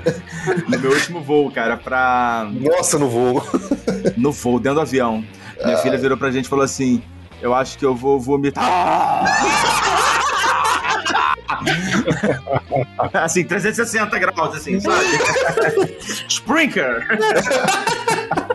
É sempre assim, é sempre assim. Pois é, e aí a gente chegou, não chegamos aí no hospital, mas assim, foi muito pouco, por muito pouco, né? A gente comprou uma, até vou deixar de dica, é, a gente procurou lá no, nos Estados Unidos o Dramine, né? Porque assim, lá praticamente qualquer remédio, um pouquinho mais, assim, anti-inflamatório, é, remédio para alergia, precisa de receita, né? Eles não costumam, não costumam liberar remédio sem, sem receita para quase nada, só pra dor de cabeça, essas bobeiras, né? E aí eu- a gente, eu pesquisei na internet, aí tinha o Dramine, mas cara, eu fui falar Dramine pra mulher e a mulher não entendia de jeito nenhum, assim, que eu tava falando. Aí eu fui pesquisar na internet, aí era, lá é Dramamine. Hum. Aí eu falei, Dramamine, ou Dramamine, alguma coisa assim, né? E a mulher não entendia, não entendia, não entendia. Sabe aquela má vontade dos caras de não entender? Sim. Veio uma mulher lá do cu da farmácia, falou pra ela assim, Dramamine! Aí ela, ah, o Dramamine. Ou seja, é, sei lá, é, eles têm uma dificuldade, né, às vezes, pra entender um pouco do sotaque e tal. Sim. E, e depois eu comprei e dei pra ela. Aí quando eu fui ler a caixa, o Dramamine nada mais é do que gengibre, puro, só tem gengibre, não tem mais nada. Falei, porra, essa merda não vai funcionar. Cara, foi, foram 20 minutos, ela tava nova, zero, bala. Falei, vambora, vamos pro parque. Me lembrou duas coisas com essa história. Primeiro, uma que no avião também, em Orlando, na nossa primeira viagem pra lá, a menina que tava sentada na minha frente vomitou, e aí o vômito todo dela escorreu entre os dois assentos e caiu exatamente em cima do meu pé. Ai, que gostoso. Que gostoso. Ai, caralho. Era tênis, tênis de, de corrida, que é bem furadinho, bem errado, sabe? Uhum. Ele entrou tudo no meio dos meus dedos do pé. Que nojo. Só melhora. Nossa, que delícia. Eu queria que ela, assim, teria sido mais proveitoso pra gente, né? Falando assim de uma maneira bem sutil, né? Quase nada interesseira, que ela vomitasse no meio da fila da imigração, né? Que provavelmente iriam puxar a gente, né? E eu dar um jeito de tirar ela dali, né? E abrir aquela roda em volta, né? Mas aí você falou esse negócio dos caras não entenderem também o pronúncio. Lembra quando a gente foi tentar comprar um azarro no. no... Ah, tá. A gente tava lá no, no, no, outlet, lá na lojinha de, de perfume. Queria comprar aquele perfume Azarro. Aí eu quero Azarro, Azarro, Azarro. Aí, what, what is this? I don't know. Azarro. Aí apontei, vi na prateleira. Ah, oh, you mean Azarro? Eu falei, puta, deve ser americano mesmo pra assassinar o francês. É. Vai se fuder, né, velho? Porra. Azarro. Não, é, caramba. Faz força pra entender o que eu tô falando. Se você falar Adidas, eles não entendem. Não, é Didas. Adidas. Porque é. Até, sei lá, eles falam de um jeito muito esquisito. Eu sou campeão de viajar com mãe e sogra, né? aí teve uma vez que eu fui pra Montreal encontrar com a minha cunhada. E aí levei a minha sogra e a minha ex-esposa levou a sogra dela, né? E aí a gente foi. Então fui eu, minha mãe, minha ex-esposa e a mãe dela. Todo mundo pro Canadá. Beleza. Chegamos lá. Um dia a gente tava passeando em Montreal e a gente ia fazer. um- Eu ia ir umas lojas comprar skate, uns negócios assim. E minha mãe falou assim: Não, pode deixar que eu vou ficar no shopping. Aí eu olhei pra ela e falei assim: Dona Tânia, você não fala inglês, você não fala francês e você tem os aparelhos auditivos. tu vai te meter no shopping? Eu me viro. É só ir aqui, viro à esquerda, tô no shopping. Saindo de lá, eu venho aqui, viro à direita e tô em casa. Acabou. Beleza. Uma semana depois ela chega em casa. Espero que ela tenha voltado. Ó, tá com celular, qualquer coisa, Wi-Fi e beleza. Aí tá, fomos lá, passamos o dia inteiro fazendo o que tinha que fazer, voltamos, encontramos no fim da tarde. Beleza, agora vamos sair pra jantar e tal, não sei o que. Como é que foi? Não, foi ótimo, fui na lojinha, comprei um monte de coisa e tal, não sei o que. Mas como é que você fez? Eu me virei. tá bom. Dia seguinte, tomamos o café da manhã e vamos embora. Não, peraí, deixa eu passar ali no, no shopping que eu comprei um negocinho e a moça não me deu a caixinha. Que eu comprei um brinquinho pra não sei quem, pra lá, ok, vamos lá, tal, não sei o que. Chegamos na loja. Aí Tava a polícia. eu não falo francês, a gente tava em Montreal, na parte, né, francofona. Mas, beleza, o pessoal fala inglês, funciona. E aí minha mãe foi entrando na loja, tá não sei o quê, a minha ex-esposa que fala francês, falou assim, não, deixa eu ajudar sua mãe. Eu falei, não, eu quero ver isso. Deixa rolar. Só filma, só filma. Eu preciso ver isso. Porque ela tinha falado que ela tinha encontrado com uma argentina, e a Argentina tinha ajudado ela a fazer todas as compras que ela precisava. Eu falei, pronto. Nossa. Uh, piorou. Hum. Não, não, não. A Argentina funciona- trabalhava na loja. Ah, tá. Ah, tá. Você vai, você vai em qualquer lugar fora do Brasil, você chega numa loja maior, você levanta o braço assim e grita: Tem algum brasileiro aqui pra me atender? Alguém vai falar assim: opa, lá de longe, né? Sempre tem isso, sempre tem um cara que fala português ali. Mas nessa loja ela só achou a Argentina. Ela foi lá procurar, não achou a mulher. Eu falei: então, e aí? Agora, como é que a senhora vai fazer? Não, eu me viro, relaxa aí. Eu falei: opa, vamos ver. aí ela chegou, olhou pra senhora atrás do balcão, em alto e bom tom, falou: Eu vim aqui ontem gesticulando. Comprei, apontou pras orelhas, um par de brinco e vocês não me deram, chacoalhando a mão assim, a caixinha. E fez um. A, caixinha, a mulher olhou pra ela assim, ok. Foi lá, pegou a caixinha e entregou na mão dela. Aí eu falei assim: eu assisti isso, velho. Eu vi isso ao vivo. Uma vez meu pai meteu uma dessa no Epcot. Eu não sei se eu já contei essa aqui. Meu pai, pô, morou nos Estados Unidos tempo pra caralho, falava inglês fluente, não sei o quê. Mas um dia ele, ele era meio trollador, né? E aí ele falou: Eu vou dar uma sacaneada no cara aqui do Epcot. Aí estávamos chegando no parque de manhã. Era. Isso era, pô, era a primeira vez que a gente tava indo no Epcot. Era 89, isso, 1989. Nossa. Eu tinha oito anos. E aí ele chegou naquele do estacionamento, né? Na hora de estacionar naqueles guichê. E aí ele estacionou o carro, o cara veio atender ele, aí ele pagou o estacionamento e aí meteu em portuguesão mesmo. E aí, que hora que fecha isso aqui? Aí o atendente da Disney, né? Não pode distratar o cliente, né? Beg your pardon? Aí ele, que hora que fecha essa porra? aí, o, aí o cara, I don't understand. Aí meu pai foi, meteu a mímica zona, né? Tipo, que hora, me- batendo assim, no, falando alto. Que horas, mostrando o relógio, né? Que horas que fecha esta merda? tipo, gesticulou. Aí o cara, ah, nine, nine o'clock, sei lá, nine, no- nove. Aí meu pai, ah, obrigado. Sua braguilha tá aberta. E foi embora. Não foi a sua avó que teve uma conversação enorme com um alemão quando vocês estavam na Alemanha? O jardineiro fanho? É, não foi? Não, o jardineiro fanho era uma coisa também. era só minha. A gente foi pra, pra Alemanha com a minha avó, que era uma figura, e a minha tia.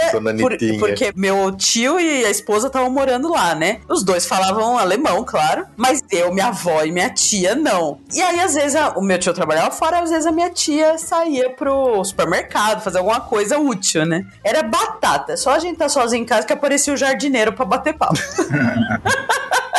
Aí a gente, eu e minha tia esperta, a gente se escondia, né? Só que a minha avó, a minha avó, ia lá, batia uma papo com o jardineiro em alemão. E ninguém tem ideia até hoje o que, que era falado. A gente, eu e minha tia dando risada, horrores da minha avó lá. Não, não papo, levava uns cinco minutos a conversa. E, enfim, nunca ninguém ficou sabendo. Essa, essa conversa é histórica na família. Ninguém tem ideia. Quando a minha tia voltou, ela falou, ela contou que o jardineiro era fanho. E nem ela entendia o que, que o jardineiro falava em alemão pra ela. Então, isso é engraçado. Meu pai tem uma história parecida com isso. De novo, Estados Unidos, outra vez que a gente tinha ido, e aí foi uma vez que ele inventou da gente pegar o carro e ir até Houston, e aí de Houston a gente foi pra Las Vegas. Foi uma parada assim, uma viagem de carro, grandona e tal, a gente viajando pelos Estados Unidos. E aí ele, de novo, morou nos Estados Unidos um tempão e tal, na Flórida, ele morou em Tallahassee, estudou lá no, no Florida State University, não sei o quê. E então estava acostumado com todos os diversos tipos de sotaques e dialetos norte-americanos, né? Mas ele, nesse dia, a gente tava dirigindo, tava viajando, e aí paramos num desses rest areas, né? Dessas áreas de descanso. Cada um foi fazer, seu, comprar, sei lá, um salgadinho, foi no banheiro, não sei o quê. E ele sentou lá num banco para esperar a gente. E do lado dele sentou um texano, daqueles de chapéu, de é, fivela dourada, Hum, sacou? Charuto, óculos escuros e tal. com duas pistolas no coldre. É, exato. E sentou do lado do meu pai e tá, tá, tá, tá, tá, danou-se a falar. E meu pai tá lá só, aham, balançando a cabeça e tal, não sei o quê. E balançando a cabeça, e balançando a cabeça. Daqui a... E eu vendo ele de longe, né? E eu falei, Ih, meu pai engatou na conversa ali com o texano. Beleza. Aí daqui a pouco terminou, o cara levantou, foi embora. Meu pai ficou uns três minutos sentado ainda, olhando assim, meio uma cara meio perdida, assim, sacou? Aí eu cheguei pra ele, pai, o que que foi?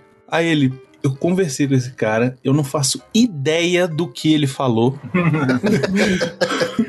Porque eu sentei aqui e o cara puxou a conversa, falando assim. e até agora eu tô tentando entender a primeira coisa que ele falou. Muito bom. Ó, esse negócio de não saber falar inglês, eu já fui deserdada por Dona Socorro duas vezes.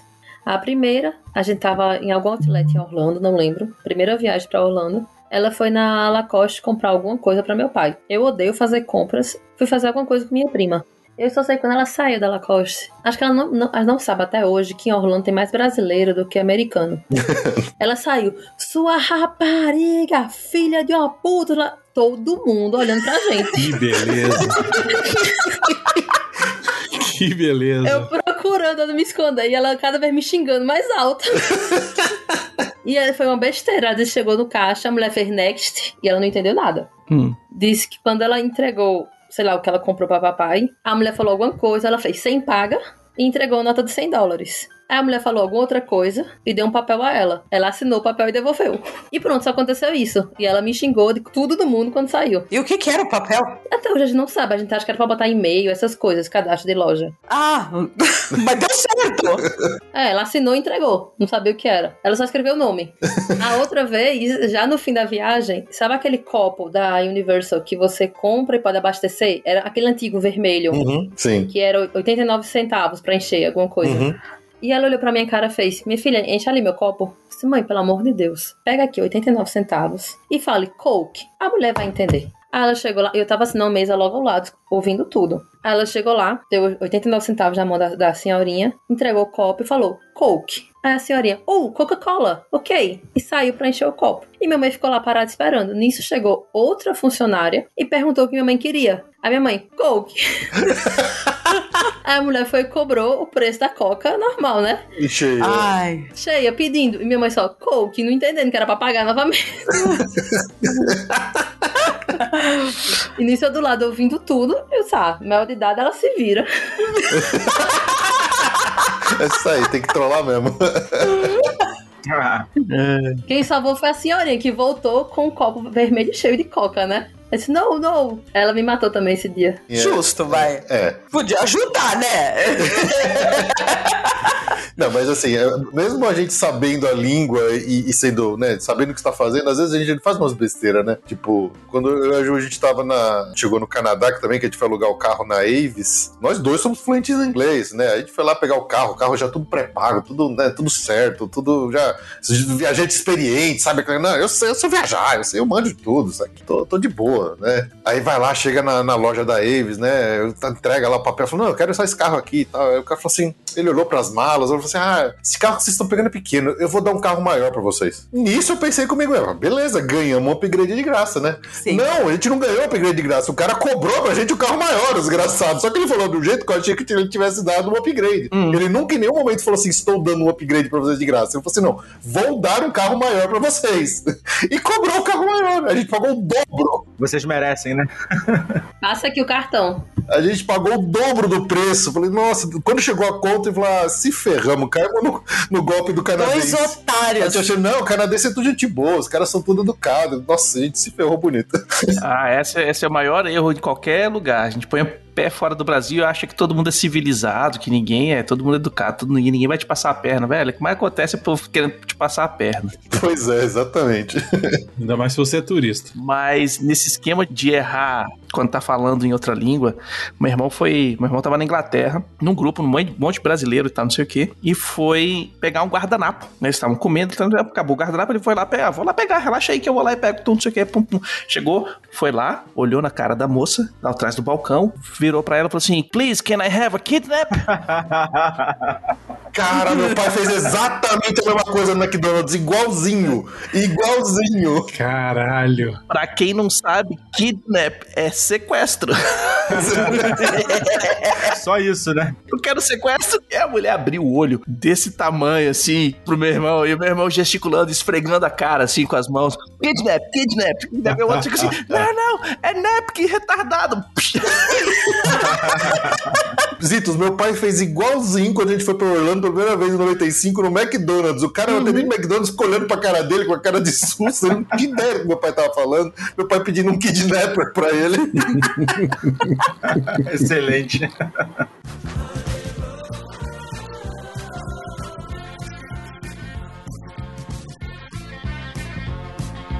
E aquele negócio de que ninguém entende o que se fala em metrô. Ah, não, metrô é. Eu tinha um passatempo favorito no metrô na Inglaterra, que era escutar os brasileiros contando a vida deles inteiro pro outro, sem saber que tem outro brasileiro. Nossa, mãe. Velho, era cada coisa que você escutava. A mina contando do, do namorado dela, que ela tava traindo com outro e não sei o que, e eu ficava olhando assim. Você devia ter gravado pra mandar pro corno. Com essa cara de inglês que ele, ele tem, ele passou despercebido. A mulher achou que era inglês. Mas aqui no Brasil, bicho, eu não posso ir pra praias normal, não, velho. Ah, já pensam que tu é gringo e querem te dar o golpe. Velho, no Espírito Santo, cara, eu fui, fui, a gente foi pra praia. E toda vez que a gente passava andando, indo pra praia, tipo assim, do, do apartamento pra praia, tinha os caras na rua. Que horas são? Eu falei, velho, não tem relógio não. No outro dia, que horas são? Meu irmão, tu já perguntou ontem, velho. Sacou? E aí, aqueles, aqueles esquemas, né? Tipo, às vezes eu tava indo buscar uma cerveja na barraquinha, uma coisa assim, tal, não sei o que, que tinha ducha também. Eu fui lá tomar uma ducha e pegar uma cerveja. Aí vem o outro lá assim: Hello, where you from? Eu, Brasília? Brasília. Pindamonhangaba. Mas, ó, essas coisas de você não entender o que tá sendo falado, eu tenho duas histórias. Uma é que aqui em casa, quando o povo viaja, tem que ser todo mundo junto, em excursão, né? ninguém solta a mão de ninguém. Ninguém solta a mão de ninguém. Tia Maiara aqui, claro, é que tem que ficar tomando conta da galera. A gente vai no metrô de Londres, eu tenho que contar. Um, dois, três, quatro, pra não perder Você ninguém. não tem uma bandeirinha? Não, na, sua- na mochila com a da família? Pra precisar da bandeirinha. E aí a gente tava indo do centro de Londres para o hotel. E era, era aquela linha preta, que ela tem uma hora que ela se bifurca em duas e volta a ser uma, acho que na zona 2 ou 3. Enfim, sendo que uma dessas bifurcações estava em reforma. E eu não me toquei no, no mapa, porque eu tava olhando o mapa, tipo, o mapa sem atualizações. Eu não vi o mapa que tava na- no próprio metrô, né? E uma hora a gente parou, o metrô ficou lá parado, falou alguma coisa, ninguém entendeu nada, todo mundo sentado e o metrô não saiu do lugar. Ficou lá o trem com a porta aberta. Deu tipo mais ou menos um minuto, a porta fechou e abriu novamente. E ele não mandou. Nessa hora eu tava com um casal de amigos, aí a mulher dele fez: Márcio, ó, tem alguma coisa errada. Ele não, Mary. Nada errado, não. A gente tá em país de primeiro mundo. O que é que dá pra dar errado aqui? Isso aqui não é Brasil, não. E todo mundo lá sentadinho, ninguém, ninguém solta a mão de ninguém, se ninguém se levanta, ninguém levanta junto. Beleza. Aí o metrô vai, deixou em luz baixa, fechou a porta, gente. Agora vai. Mais um pouquinho, abriu novamente a porta e ligou a luz. Tem alguma coisa errada. E a gente só, só o nosso grupinho dentro do trem, né? Mas ninguém. Mais ninguém. Teve uma hora que apagou as luzes, ficou tudo escuro. Eu só lembrei daquela pegadinha que tinha no SBT, que a galera ficava presa no metrô de Fortaleza. Uhum. Eu saí correndo, a galera saiu correndo atrás. Meu irmão, eu nunca tive tanto medo de um metrô na minha vida. Aí foi quando eu fui olhar que eu percebi que tava em reforma, essa merda. Mas é, isso normalmente é o condutor falando: o trem parou aqui, vaza do trem. Não, Vaza. mas tipo, sabe quando tá tudo certinho assim, eu esperando só chegar na, na estação e a gente tá nem prestando atenção no que tá sendo falado? Uhum. E a gente nem prestou atenção. E a outra, eu tenho uma tia que ela é aquela parte rica da família, sabe? Que ela viaja, é assim, a galocha dela é da Burberry, o casaco dela é um casaco que ela comprou quando foi na Rússia, que é de pele, de sei lá o que das quantas. O óculos dela é a Chanel, só usa calça diesel. É, a bolsa dela de viagem é da Louis Vuitton. A gente fala que ela é propaganda da Louis Vuitton. ela tem tudo da Louis Vuitton. Ela comprou, começou a comprar da Chanel porque não tinha mais o que comprar da Louis Vuitton. Caramba. Presta um pouco, pô. Pô, pra você ter noção, quando teve a Copa do Mundo no Brasil, ela ganhou os ingressos da Louis Vuitton de Fortaleza pra ir assistir o jogo em Fortaleza. Caramba. É nesse nível. Ela não tá precisando de um sugar, sugar baby, não? Um sugar canadense. É. Ela tem uns 70 anos, assim, então acho que. Tá ótimo! Eu não conheço o Baconzitos. Aí ela resolveu ir pra Nova York com a gente. E ela aguenta, viu? Pode passar o dia andando, que ela vai estar com você andando. Essa frase solta foi ótima. Eu pensei nisso, mas eu falei, não, ninguém vai pensar nisso.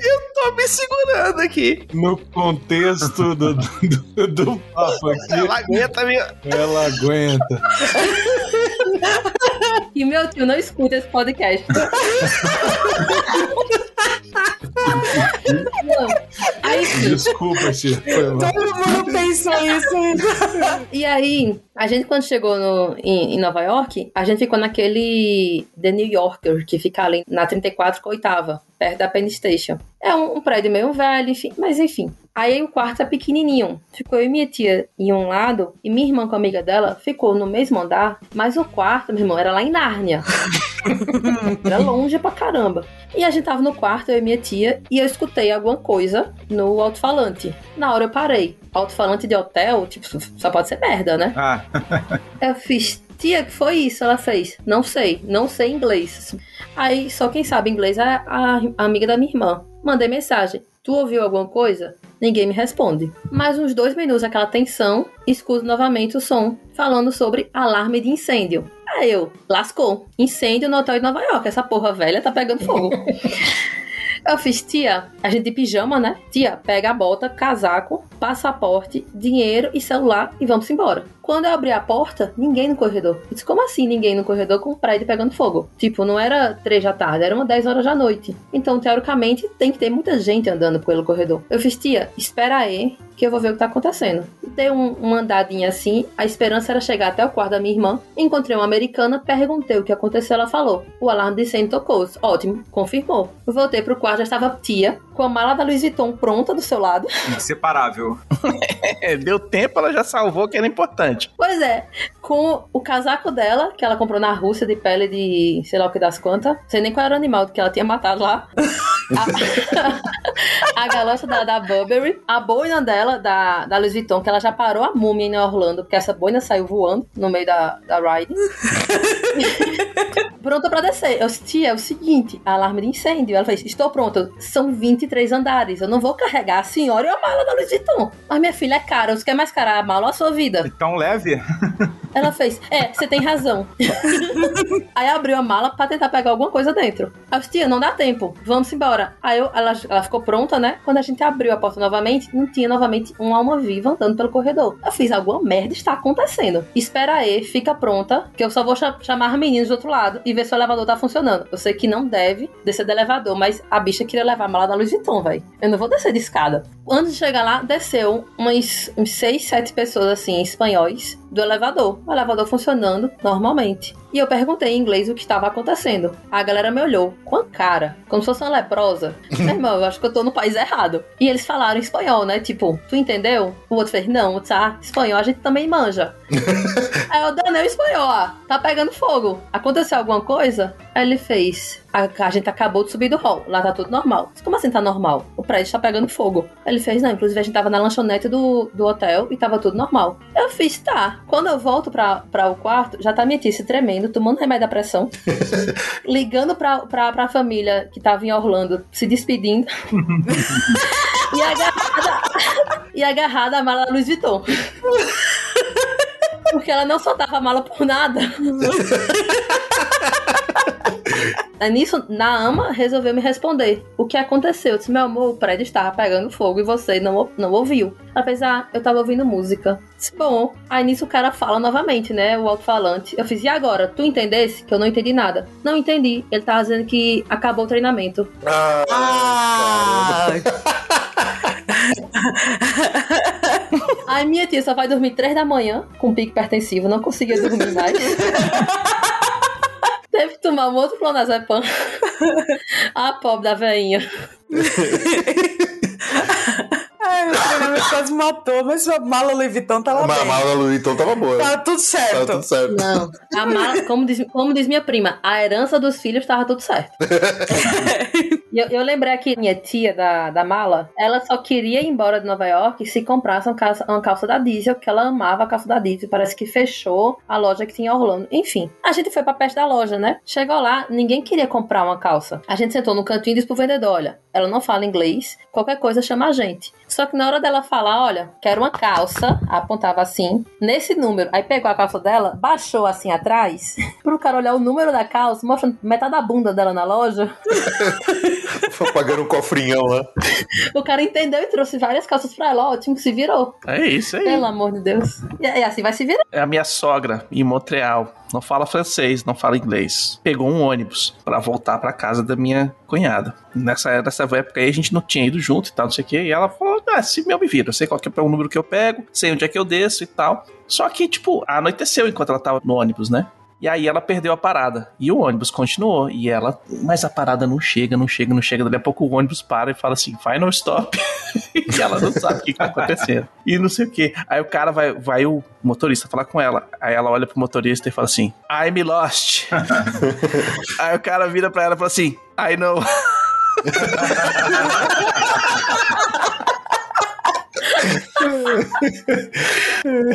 Aí o cara todo gentil e tal, não sei o quê, porque é senhorinha e tal, coloca ela no outro ônibus que tava saindo, voltando, e fala pro cara, ó, ela perdeu a parada e tal, não sei o quê, não, não cobra dela e tal, tá, beleza. Aí o cara com toda calma falou, não, a senhora vai descer nessa parada tal, eu, eu paro e a senhora desce. Mas o cara mais engraçado de tudo é, é parou, olhou pro cara, I'm lost. Não conseguia falar. I know. Mandou um Han Solo pra ela, um I know. Cara, mas a gente teve. eh, Eu nem lembro se a gente. Acho que, acho que a gente já deve ter contado essa história aqui em algum momento no passado. Quando a gente tava no cruzeiro lá no, no Caribe e a gente fez a parada em Nassau, nas Bahamas. E, e aquele negócio, né? Porque você quando você faz cruzeiro, você tem aqueles passeios do próprio navio de cruzeiro que são os mais seguros, né? A gente já falou várias vezes assim, sempre que for fazer um passeio, tenta fazer com o próprio navio, porque é mais seguro, porque você dá um problema, fura um pneu, acontece alguma coisa dessas, o próprio passeio se comunica com o navio, pro navio não ir embora e não te deixar lá preso na ilha, na parada, né? Hum. Como essa foi uma das primeiras paradas que a gente fez, a gente ainda não tinha essa, essa ideia muito fixa na cabeça, e ele falou, não, vamos lá, vamos por conta passear e depois a gente volta, que é mais barato do que ficar pagando passeio caro do navio. Aí a gente perguntava pessoal, o que, que tem que dá pra fazer aqui rapidinho, aqui perto? Falava, ah, tem um forte ali que era de, né, da época dos, dos holandeses, nem sei o que que é Nassau, o que que era, era Holandês, holandês. Holandês, né? Holandês. Ah, tinha um forte lá que era dos holandeses e tal. Depois teve pirata que ficou lá. Falei, ah, vamos lá fazer um turno, coisa. Eu falei, ah, mas tem que. é, como é que chega lá? Falei, ah, você pode pegar um ônibus aqui na frente. Pega um táxi aqui na porta, o cara te deixa lá. Eu falei, ah, tá bom, então vamos. Eu falei, mas pra voltar é fácil? Falei, não, é fácil, tá cheio de táxi passando, né, Jô? É. Aham. Tava, tava um calor, tava um calor de rachar coco nesse dia. A gente tava, tava derretendo, assim, tão quente que tava. Mas fomos lá, pegamos ali na. Não lembro se foi táxi ou se foi ônibus. Acho que foi táxi, né? Que a gente pegou pra ir. Mas a gente conseguiu chegar no tal do forte, entramos, fizemos passeio, fizemos o tour, mó legal, forte e tal. E aí, na hora de voltar, assim: onde que eu pego o táxi? Eu falei assim: não, não tem onde pegar táxi aqui. Pô, não tem, não tem, não tinha um ponto de táxi, não tinha nada. E a gente começou a descer uma, a encosta ali, o, o- o morro, no meio do, do gramado ali, pra tentar chegar na ruazinha, na estradinha que tinha, perto do tal do forte, pra tentar ver se a gente achava um táxi que passando ali na, na estradinha que ia na direção do porto. E, e nada. E no- tinha, os, os táxis eram, eram umas, tipo, vans e tinha uma, uma palavra táxi escrita bem pequenininha na porta do lado do, do motorista. E você tentava chamar e ninguém parava. Ninguém parava, ninguém parava, ninguém parava. Eu falei, caceta, a gente tá preso nessa porra, a gente não vai conseguir voltar pro navio. E aí a gente andou, tinha tipo um bar, assim, que tinha só um pessoal local mesmo ali num canto, né? Pessoal conversando ali, batendo papo. Tinha um ponto de táxi, falava que era ponto de táxi. Eu fui perguntar pro cara, falei, não, isso aqui não é ponto de táxi mais não, isso aqui tá desativado, não tem mais nenhum táxi aqui. Tinha nada. Nada. Vocês entraram no forte e saíram na Twilight Zone, velho. Que porra é essa? É, Praticamente exato. isso, praticamente isso. É, é, só tinha o povo local, assim, o pessoal olhando meio esquisito. Falei, caceta, a gente se ferrou. Vamos, ter- vamos, vamos, vamos voltar a pé, vamos, vamos voltar a pé porque a gente tá Dava pra preso. voltar a pé, Até tava dava. muito calor, mas É. ia demorar uma meia hora, ia dar justo. Ia Mas dar, dava. ia dar. E aí tinha um orelhão lá, e na época não era smartphone ainda, eu- eu- nem, nem- a gente nem pagava plano pra usar lá nos Estados Unidos, não, não tinha nada e tal. E nisso eu tentava tele- telefonar pra alguém e tal, eu desesperado, não conseguia chamar nada, acho que baixou uma, um espírito bondoso ali, num daqueles caras que tava no boteco ali perto da gente, ele falou assim, vocês estão com problema? Aí falei, "Ah, a gente tá precisando voltar pro navio, peraí que eu vou chamar um táxi pra você. Aí o cara conseguiu, ele chamou e parou o táxi pra gente. Foi. Porque a gente não tava conseguindo, a gente não ia conseguir voltar pro navio nem ferrando. Aí É. deu um cagaço da porra, porque falou, ferrou, ferrou, ferrou, a gente não vai conseguir voltar pro navio a tempo. Mas é por causa dessa história que a gente sempre insiste para as pessoas: faz, faz, faz o passeio com o navio. Sim. Porque é a é a coisa mais segura. Porque se você se mete a fazer o que a gente fez, você pode É. se ferrar bonito. Os valentes Os valentão ali, a gente quase se ferrou em Nassau, quase que a gente fica preso. Aí o navio vai embora e deixa a gente. É. Foi tenso, foi tenso. Aí sim, seria um perrengue danado. Porra! Nossa, me imagina as malas indo embora com o nosso hotel indo embora. Pra pegar um táxi com esse parto, imagina pra pegar um avião. Exatamente. Nossa, eu sei. sem, sem. Bom, devia estar com passaporte, mas cartão talvez. Bom, não sei. É. Enrosco, enfim. Enrosco, ia ser, ia ser complicado, ia ser bem difícil.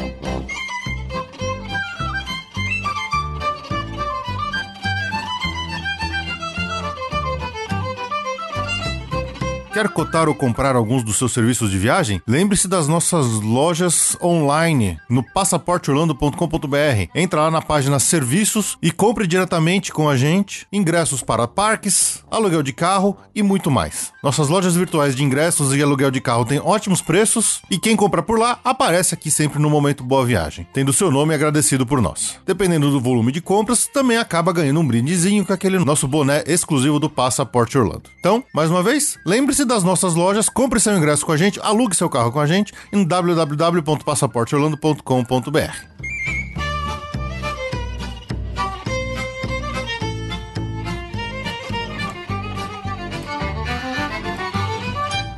Bom, eu tenho uma história que eu contei há muito tempo atrás, numa galáxia muito distante, num podcast chamado Jurassic, que é sobre uma temporada que eu tive que passar trabalho no Rio de Janeiro. Eu trabalhava numa empresa que tinha operação no Rio, São Paulo e Brasília. Brasília era a sede e aí tinha uma filial no Rio. Na época eu já estava uma equipe de qualidade e aí me, me deram a missão de ir para o Rio de Janeiro para resolver o problema da filial do Rio de Janeiro, que ninguém parava lá, que era uma galera devagar, que não sei o que e tal. Tá bom, beleza. Só que eu iria para lá no dia 1 de janeiro de 2012 fazer a, a gestão de qualidade ali do funcionamento dos outros funcionários que trabalhavam lá. E aí, beleza. Pouco antes de viajar, antes do Natal, eu fiz a minha reserva num hostel porque eu ia ficar pelo menos 15 dias no Rio de Janeiro, né? E aí eu falei, cara, Rio de Janeiro é caro. Eu tinha uma diária por dia ali que não era muito alta, né?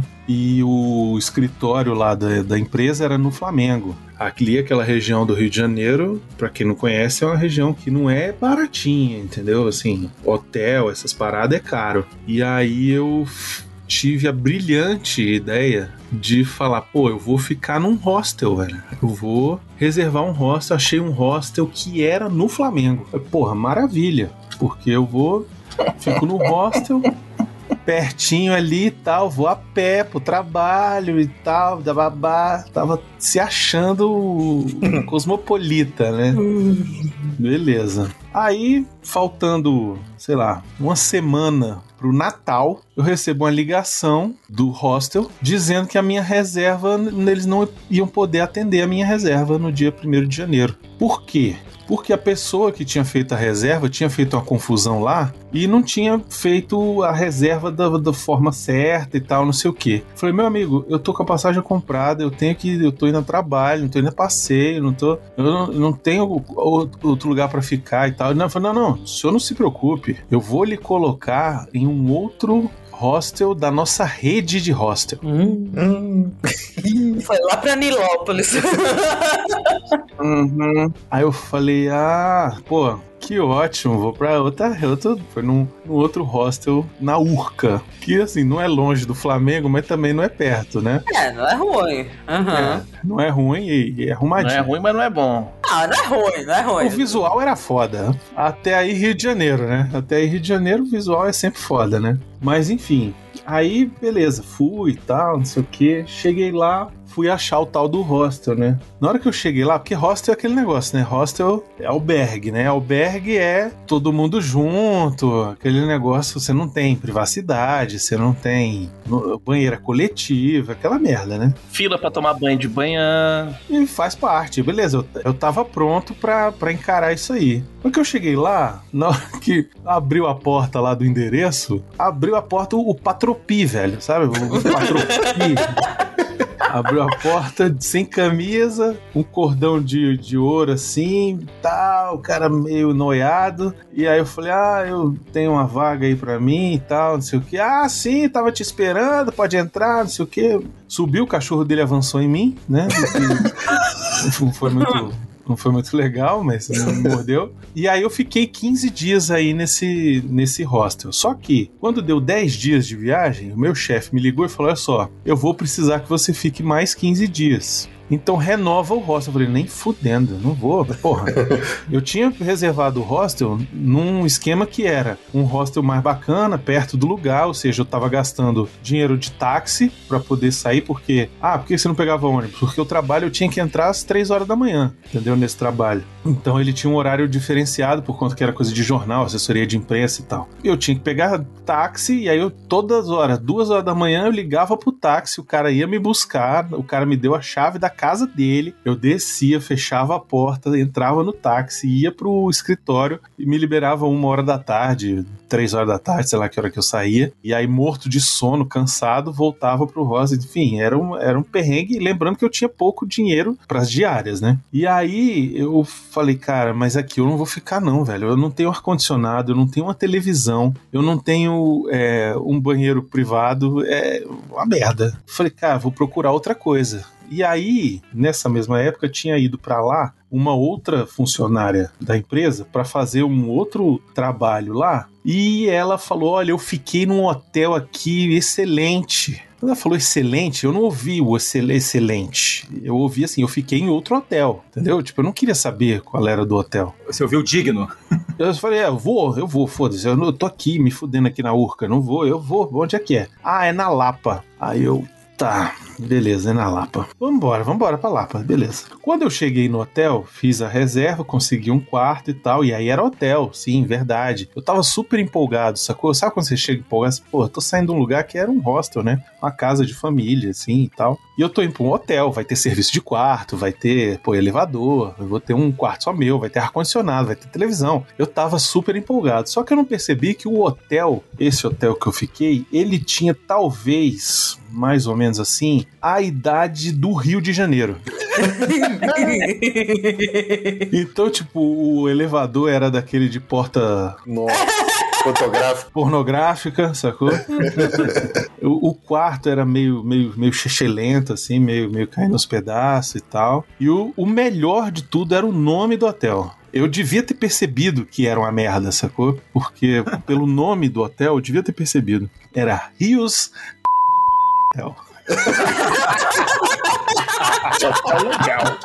Ah, me lembrou um hotel que eu fiquei, que chamava Hotel. E a única, a única coisa que ele não. Ele não era. É. Nada, zero aqui. Pois é, aí fiquei mais 15 dias nessa bosta desse hotel aí. e o melhor era o serviço de quarto, porque o cardápio dele, do Rio Hotel, ele era incrível, porque parecia que tinha apenas três ingredientes na cozinha inteira. Porque você ia pedir alguma coisa, tinha três opções de cada coisa. Então, por exemplo, você ia pedir um omelete. Aí você tinha omelete de queijo. Aí você tinha omelete de presunto. E aí você tinha omelete mista, Presunto e queijo. que era queijo e presunto. Eu tô rindo, eu tô rindo aqui. Eu vou mandar uma imagem pra vocês. Eu vou pedir depois pra você botar no post do episódio. É a primeira foto que aparece no TripAdvisor desse hotel, do Rio Hotel. E é uma foto tão deprimente, velho. Você não tem noção.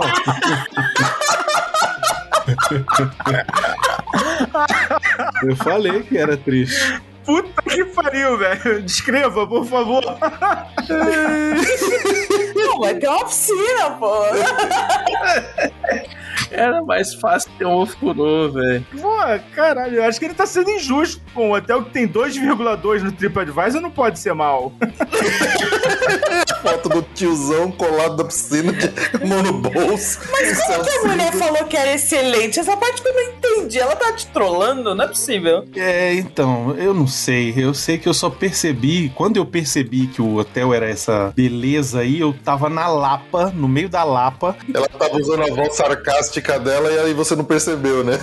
Talvez, talvez. Mas é porque assim, eu tava tão fudido lá no que eu nem percebi, nem falei, ah, foda-se, eu vou. E era barato o hotel. Eu falei, cara, dane-se. Você só queria sair dali, né, do hostel, né? Só queria sair dali, exatamente. Mas você se arrependeu de ter ido? Não, eu me arrependi quando eu saí do hotel às 3 horas da manhã que eu tinha que trabalhar. Lembra que eu falei que eu tinha que trabalhar às 3 horas da manhã? Pois é, quando eu desci no primeiro dia que eu tava lá no hotel, desci às 3 horas da manhã e fui pegar um táxi na rua e eu lembrei que eu tava na Lapa e tinha trânsito pra sair, mas não trânsito de carro. É porque a rua, a rua na Lapa, o último reduto da boemia do Rio de Janeiro, estava っ lotado de gente em plena madrugada de segunda-feira, entendeu? Então, assim, eu, eu levei talvez meia hora pra sair da Lapa.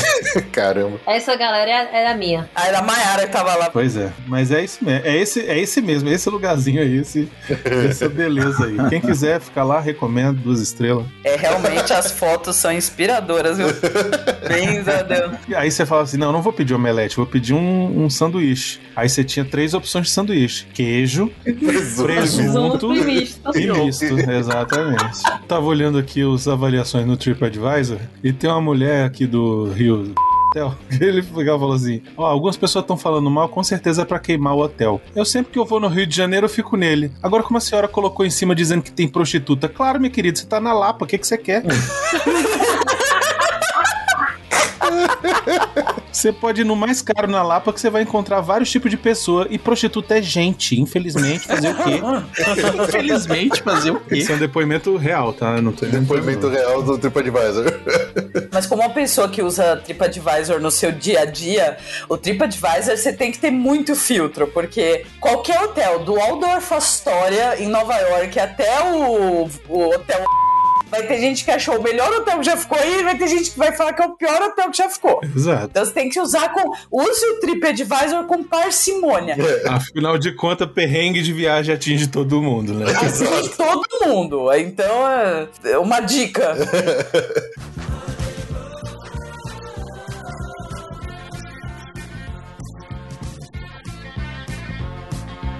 Cara, eu tenho o caso de eu perdido no, no meio de Paris, sem falar francês. Só melhora. E ainda com essa cara de. Vocês têm duas etnias que os, os- os franceses odeiam: são os ingleses e os, e os alemães, né? Então eu me fudi. e eu não falava francês, eu só sei falar algumas coisas em francês e errado, pra deixar bem certo que eu não falo francês. E eu tentava me virar, né? Já sabe? Olhou, sorriu e fala a frase que eu tinha decorado, que eu decorei, fiz questão de decorar errado, que é parler bonjour, Vou parler anglais. Je ne parle anglais. Bonjour, je ne parle le français, je suis brésilien, parlez-vous anglais. Que tá errado, tá? Porque é, é- é errado. Se você chegar pro cara falando francês perfeito, ele vai falar francês contigo. E você fala assim, não, só sei essa frase em francês, né? Só me ensinaram o vou parler anglais. Aí era, era a primeira. Não, mas eu botava lá, eu sou brasileiro, porque eu tinha que falar no meio da história que eu era brasileiro para os caras não despejarem o ódio deles em mim, né? e o francês, ele já atende o francês mal, imagina o, o, o, o inglês ou o alemão. Então, nem aí. Não é igual português, lhe garanto. Aí eu cheguei um, cheguei um dia, eu saí, fui pegar o metrô, velho. Tudo em francês. Eu falei, não, beleza, tem celular, tem Google Translator, tem os negócios aqui, eu me viro, eu já sei pra onde é que eu quero ir, já vi tudo, vambora. Tá, eu peguei o metrô, saí na estação certinha e tal, cheguei, cheguei lá na Torre Eiffel, fui dar uma voltinha que eu tava procurando um pessoal, eu não sabia pra que lado que era o negócio e fui parar pra alguém pra pedir informação. Só que eu sou mala, né? Eu não vou parar ninguém no meio da rua ali, porque 70% do pessoal ali é que nem eu, turista, que não sabe onde é que tá. E o- os outros 30% são os caras que estão querendo dar o golpe nos turistas, né? Aqueles, aquela galera que joga o anel no chão. Ah, seu anel caiu e tal, é de ouro, tá, esses negócios tudo, velho toda essa trozoba acontecendo, eu falo assim, "Ca- cadê o guardinha? Cadê o povo da, in- da informação? Vou entrar nessa loja aqui e vou pedir, né, uma informação. Ponto turístico, pro cara tá acostumado a dar informação pra turista, né? Bati, entrei, com licença, bonjour. Velho, a pessoa nem olhou. Continuou olhando pra baixo, né, do livro que tava lendo. Aí eu, com licença, né, eu não sei falar francês, eu sou brasileiro, você fala inglês? Não. Foda-se. E eu, caralho, velho. Daqui a pouco eu vou ser esfaqueado nessa bosta, velho. E fui. Eu esfaqueado? Esfaqueado. Não, não, esfaqueado não. Ai, que susto! Caramba, nossa. Vírgulas no lugar certo! São usadas. Mas eu fui de lojinha em lojinha procurando alguém pra me salvar. E aí chegou uma hora, lógico que eu, entrei num. Não sei se foi um McDonald's, alguma coisa assim. Ah, me ajuda aqui. Ah, não, você vai aqui, vai ali, pum, pum, pum, que você já tá no, no negócio. Ah, pô, muito obrigado. Não, sem problema. Mas Paris tem um grande problema: que ela não tem banheiro público na cidade. Ou você tem que entrar no McDonald's e comprar alguma coisa, ou você tem que. Shopping não tem banheiro público. Você entra no shopping, não existe banheiro. Não existe banheiro público. Todos são pagos. Aí imagina, encontramos o pessoal e tal, não sei o que, chegou uma hora, pô, quero ir no banheiro, né? E aí, velho, não tem. Ah, vamos aqui no shopping, não tem. Vamos não sei aonde, não tem. Não sei o que. Voltei pro McDonald's, mesmo McDonald's, moça, me dá uma Coca-Cola aí. Pô, comprei a Coca-Cola. O banheiro é ali. O que me salvou foi aquele McDonald's né, em Paris. McDonald's salva vidas nessas horas. Não, é McDonald's salva vidas, porque tem banheiro. Se qualquer coisa você fala número um, ah, número um, Coca. Acabou, velho. Ah, bom, pensei que era pra você falar o que, que você ia fazer no banheiro.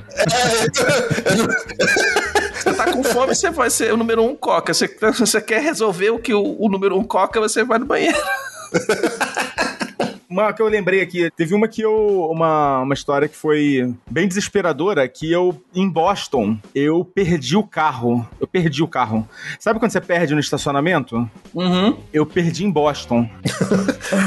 Na cidade. Você não sabia onde você parou na cidade. Na cidade. E assim, é, o centro de Boston, ele tem umas ruazinhas que são todas iguais, assim, as casinhas de, de tijolinho vermelho. E, e eu não achava o carro de jeito nenhum, assim, eu já tava meio que desistindo.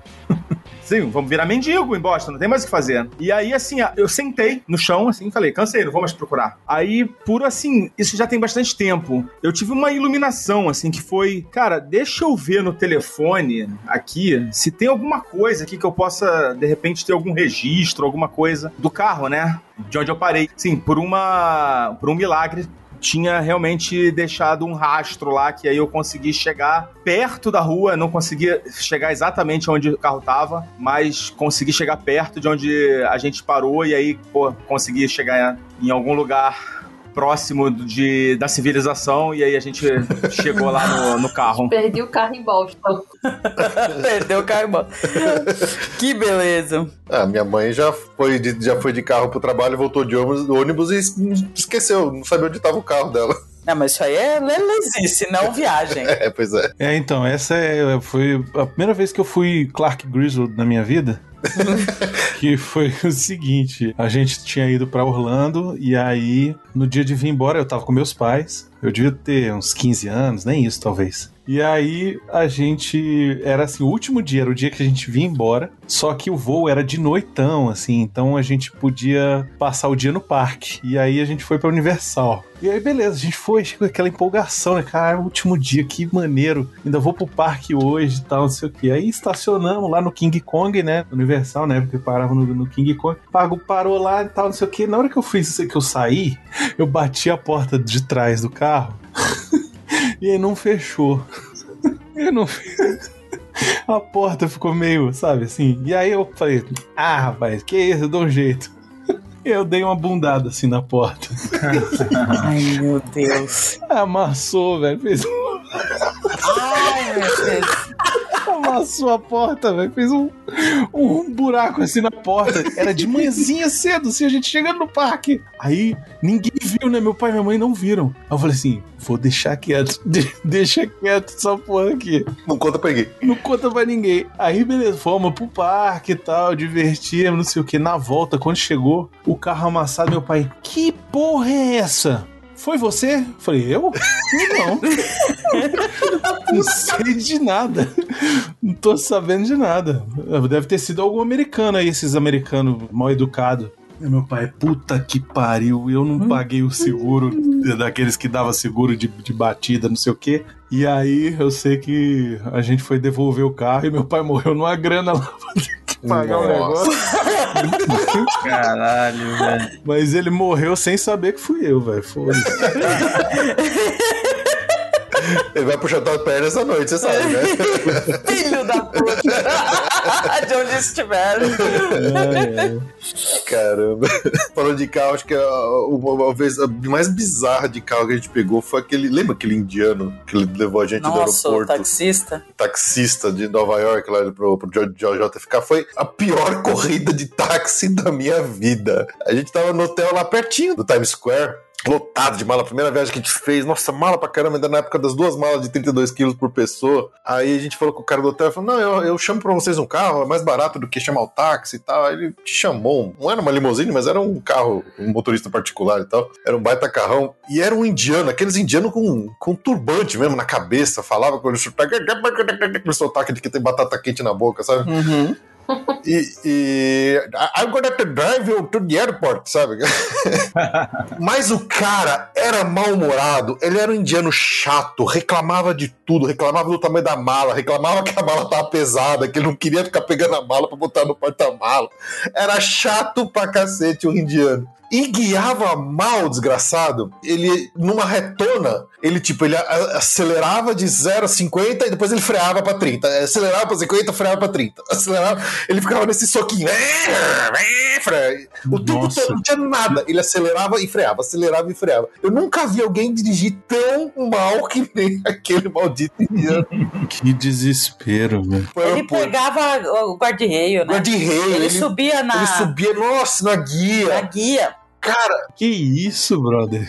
Era o, era o Mr. Bean dirigindo, cara. Praticamente. Acho que o cara veio direto da, da Índia pra, pra Nova York aquele dia, porque eles devem dirigir que nem louco lá na Índia também. Ah, Na Índia é loucura. Mas, cara, foi o- a corrida de táxi do inferno, aquela. Foi- nossa, foi uma desgraça aquele cara. Tava lembrando de uma história da minha esposa. Minha história tem umas, umas histórias boas de língua, né? Que ela não fala inglês e eu acabo ficando de intérprete, né? Pra quase tudo, né? Que ela precisa. Uma das viagens que a gente fez, eu já tava, assim, o último dia, a gente tava indo embora, já no aeroporto, já embarcando pra ir embora. E ela falou: Ah, eu tô com fome, eu quero fazer um lanche. Eu falei: Ah, vai lá, Úrsula, pelo amor de Deus, se vira lá. Ah, não, é porque ela gosta de pedir as coisas sem molho, sem. ah, Enfim, eu falei: No sauce, no salad, você vai se dar bem. Aí ela, tá bom, tá bom. Dá uns, uns 10 minutos, volta ela com um tonel de refrigerante. Aí nessa hora você já sabe que deu ruim, né? Eu nunca tinha visto um, um, um negócio tão grande, um copo tão grande, cara. Sério mesmo. Igual aquele vídeo do brasileiro que vai pedir uma potato, ele sai com um frappé. no McDonald's. É, aquele vídeo é muito bom, aquele vídeo é maravilhoso. Aí, assim, eu falei, o que, que você fez lá? Ela falou, eu cheguei lá e falei assim, number 4, que era o número 4 lá da promoção, muito, muito, big, big.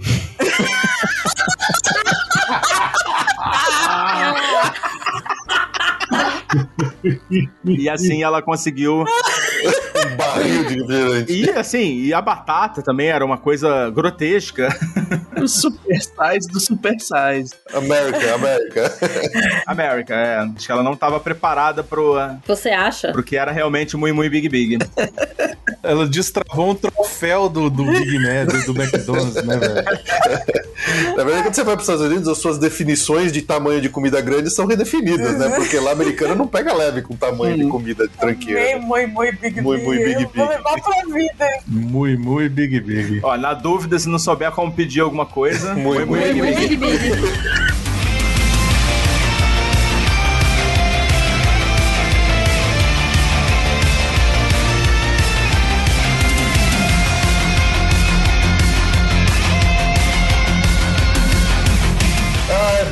pessoal. Olha, boas histórias hoje, né, Ju? Nossa. É, é, viajar sempre é bom, sempre as histórias são sempre muito legais. Então, espero que você tenha se divertido aqui com os nossos causos de hoje. Né? Vamos ficando por aqui nesse episódio. Queria aqui agradecer demais os nossos convidados por terem vindo aqui compartilhar com a gente essas, essas histórias maravilhosas.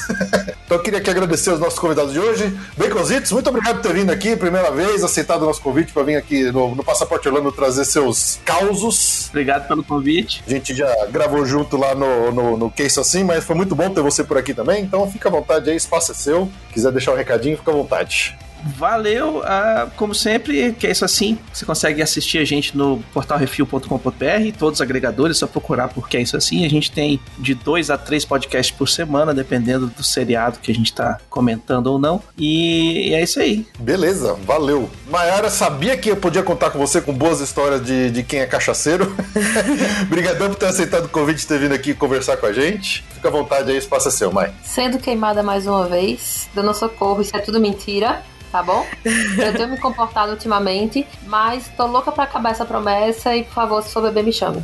É isso aí. muito bom, excelente. Brunão, demorei pra te chamar de volta, não sei porquê, mas, cara, muito bom te ter aqui de volta. Você sabe que você foi nosso primeiro convidado externo aqui no Passaporte Orlando, e agora que a gente tá chegando perto aí do número 200, não podia deixar de te chamar aqui de volta mais uma vez. Pô, maravilha. Obrigadão por, por ter retornado aí, cara. Então fica à vontade aí, bicho. Espaço é seu. Eu que agradeço o convite e pô, sempre que puder estarei disponível. E o sonho nunca morre, Vila Churupita. Vai rolar um dia. Vila Churupita. Vai rolar. Vamos, ver se na D23 esse ano vai sair. Vai finalmente sair, a Vila uma Churupita. filial. É, ainda vai ter, ainda vai ter. Você e o Zito sabem, não canso de falar o quanto eu sou fã do podcast de vocês, do trabalho de vocês, e aqui fica de novo o meu, meu elogio, porque eu gosto muito do, do que é isso assim. Eu acho, eu acho que, assim, você de, vocês dois tinham que abrir um crowdfunding aí de Vila Churupita. Eu acho que vocês já têm um público aí que, que pode ajudar vocês a tornar esse sonho realidade. Vamos dar pro dinheiro pro Chapek, né? Quem sabe Isso. ele faz, né? Porra, tem que rolar um dia, cara. É isso aí. Então vamos ver, vamos ver. Acho que agora o encanto vai passar na frente do, do Brasil aí. Vai ter Colômbia antes Vai de ter ter Colômbia antes de ter Chulupitas. Todo dia um 7x1, né, velho? Foca, muito obrigado também por você ter vindo aqui mais uma vez falar com a gente. Tô adorando a série de Despachados de A a Z. Mal posso esperar pela próxima letra. Eu fico aqui me perguntando qual vai ser o tema. e tá muito legal o formato novo, desde que você estreou. O formato novo tá muito bom. E deixa, deixa o seu recadinho aí pro pessoal. É, eu acho que inclusive em relação ao tema desse episódio de hoje, a gente tem dois, a gente teve um episódio agora recente, né, de Jumências. Assim, não é exatamente perrengues, né? Mas é de jumências, né? Assim, a gente até definir, né? A jumência é um perrengue que você mesmo criou, né? Auto-infligido. Então, acho que deixa o convite aí pro pessoal lá ouvir, tem bastante história legal. É, a gente teve também agora recente, o, no episódio agora, pô, é difícil lembrar qual exatamente, que a nossa amiga lá, a Rê, contou um perrengue brabo de furacão em Cuba. Então, assim, tem, sim, pra todos os gostos. É Despachados, qualquer agregador, você procura lá. É, nossas redes sociais também é tudo Despachados mesmo. É isso aí, pessoal. Esperamos que tenha se divertido. Vamos ficando por aqui. Muito obrigado pelo seu download e pela sua audiência. E até o próximo episódio. Grande abraço. Tchau, tchau. Tchau! Falou! Tchau, galera! Um abraço!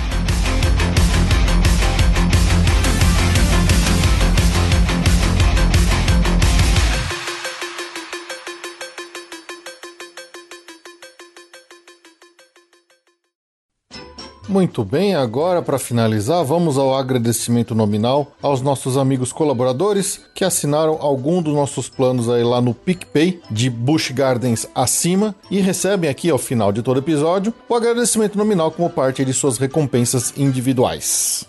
Então vamos lá aos nomes com assinaturas ativas. neste mês, começando aqui pelo grupo Busch Gardens com Daniel Gropo, Pedro Fogolin e Renato Henrique da Silva. Do grupo Disney Springs, Alex Marques dos Santos, Aline Cavalcante, Alisson Freitas Rize, Amanda Paixão da Silva, Ana Laura Ladeira, Ana Luiz Araújo, Ana Reis, André Luiz de Marca, André Delgado Jitsin, Arjuna Conde, Bruno Fernando Bose, Bruno Rodrigues, Camila Moro, Cláudia Rego, Danilo Queiroz, Fabrício Santiroque, Fausto Mastrella, Flávia Gil Becker, Jorge Afradique, Gregório Fonseca, Guilherme Ferreira, Gustavo Souza, Jansen Silva de Araújo, Joatan Carvalho de Souza, Jobson Souza, José Augusto Soufa, José Brasiliano, José Medeiros, Juliana Esteves, Karine Henriques de Oliveira, Lara Santana, Lilian Cardoso, Lisiane Chontag, Loreta Bretos, Lu Pimenta, Luiz Eduardo Vasconcelos, Luiz Eduardo Laguna, Marcelo de Barros, Pamela Ruiz, Paulo Lovental, Rafael Mota, Ricardo Coitichida, Rodrigo Amorim, Rogério Martins, Rogério Vidal, Sofia Farjado, Tatiana Lovental, Thiago Souza Nascimento, Thiago Diógenes, Vanessa Krolikovski e Varley Tosh. Do grupo Universal Studios, Alan Rodrigo de Almeida, Alexandre Japa, Ana Levinspool, André Serviuk, Bárbara Carvalho, Bruno Cavalcante, Bruno Souza, Cristiano Silva, Daniel Maia, Daniel Story, Diego César de Meira, Diogo Fedose, Diogo Macedo, Evandro Faina, Evandro Grenze, Nanda Caminha de Moraes, Fred Linhares, Gilberto Alves Filho, Jéssica Scarpe, João Coelho Rua, Juliane Ori, Lucas Carneiro, Manuel Moreira Neto, Maurício Geronasso, Michele Machado, Olavo Fatback Neto, Paulo Vitor Lacerda, Rafael Cidrini, Thaís Del Papa e Thiago Costa. E do grupo Walt Disney World, Bernardo Almeida, Flávio Antonângelo, João Guilherme Bentes, Leonardo Cabral, Mariana Herrera, Maera Sampaio e Pedro Romero. A todos vocês, o nosso muitíssimo obrigado por manterem aqui o Passaporte Orlando seguindo firme e forte. E caso o seu nome não tenha sido dito, por favor, verifique se a sua conta do PicPay não cancelou por engano aí sua assinatura, porque infelizmente ele tem feito isso. Qualquer coisa, manda uma mensagem pra gente. Muito obrigado a todos e um grande abraço.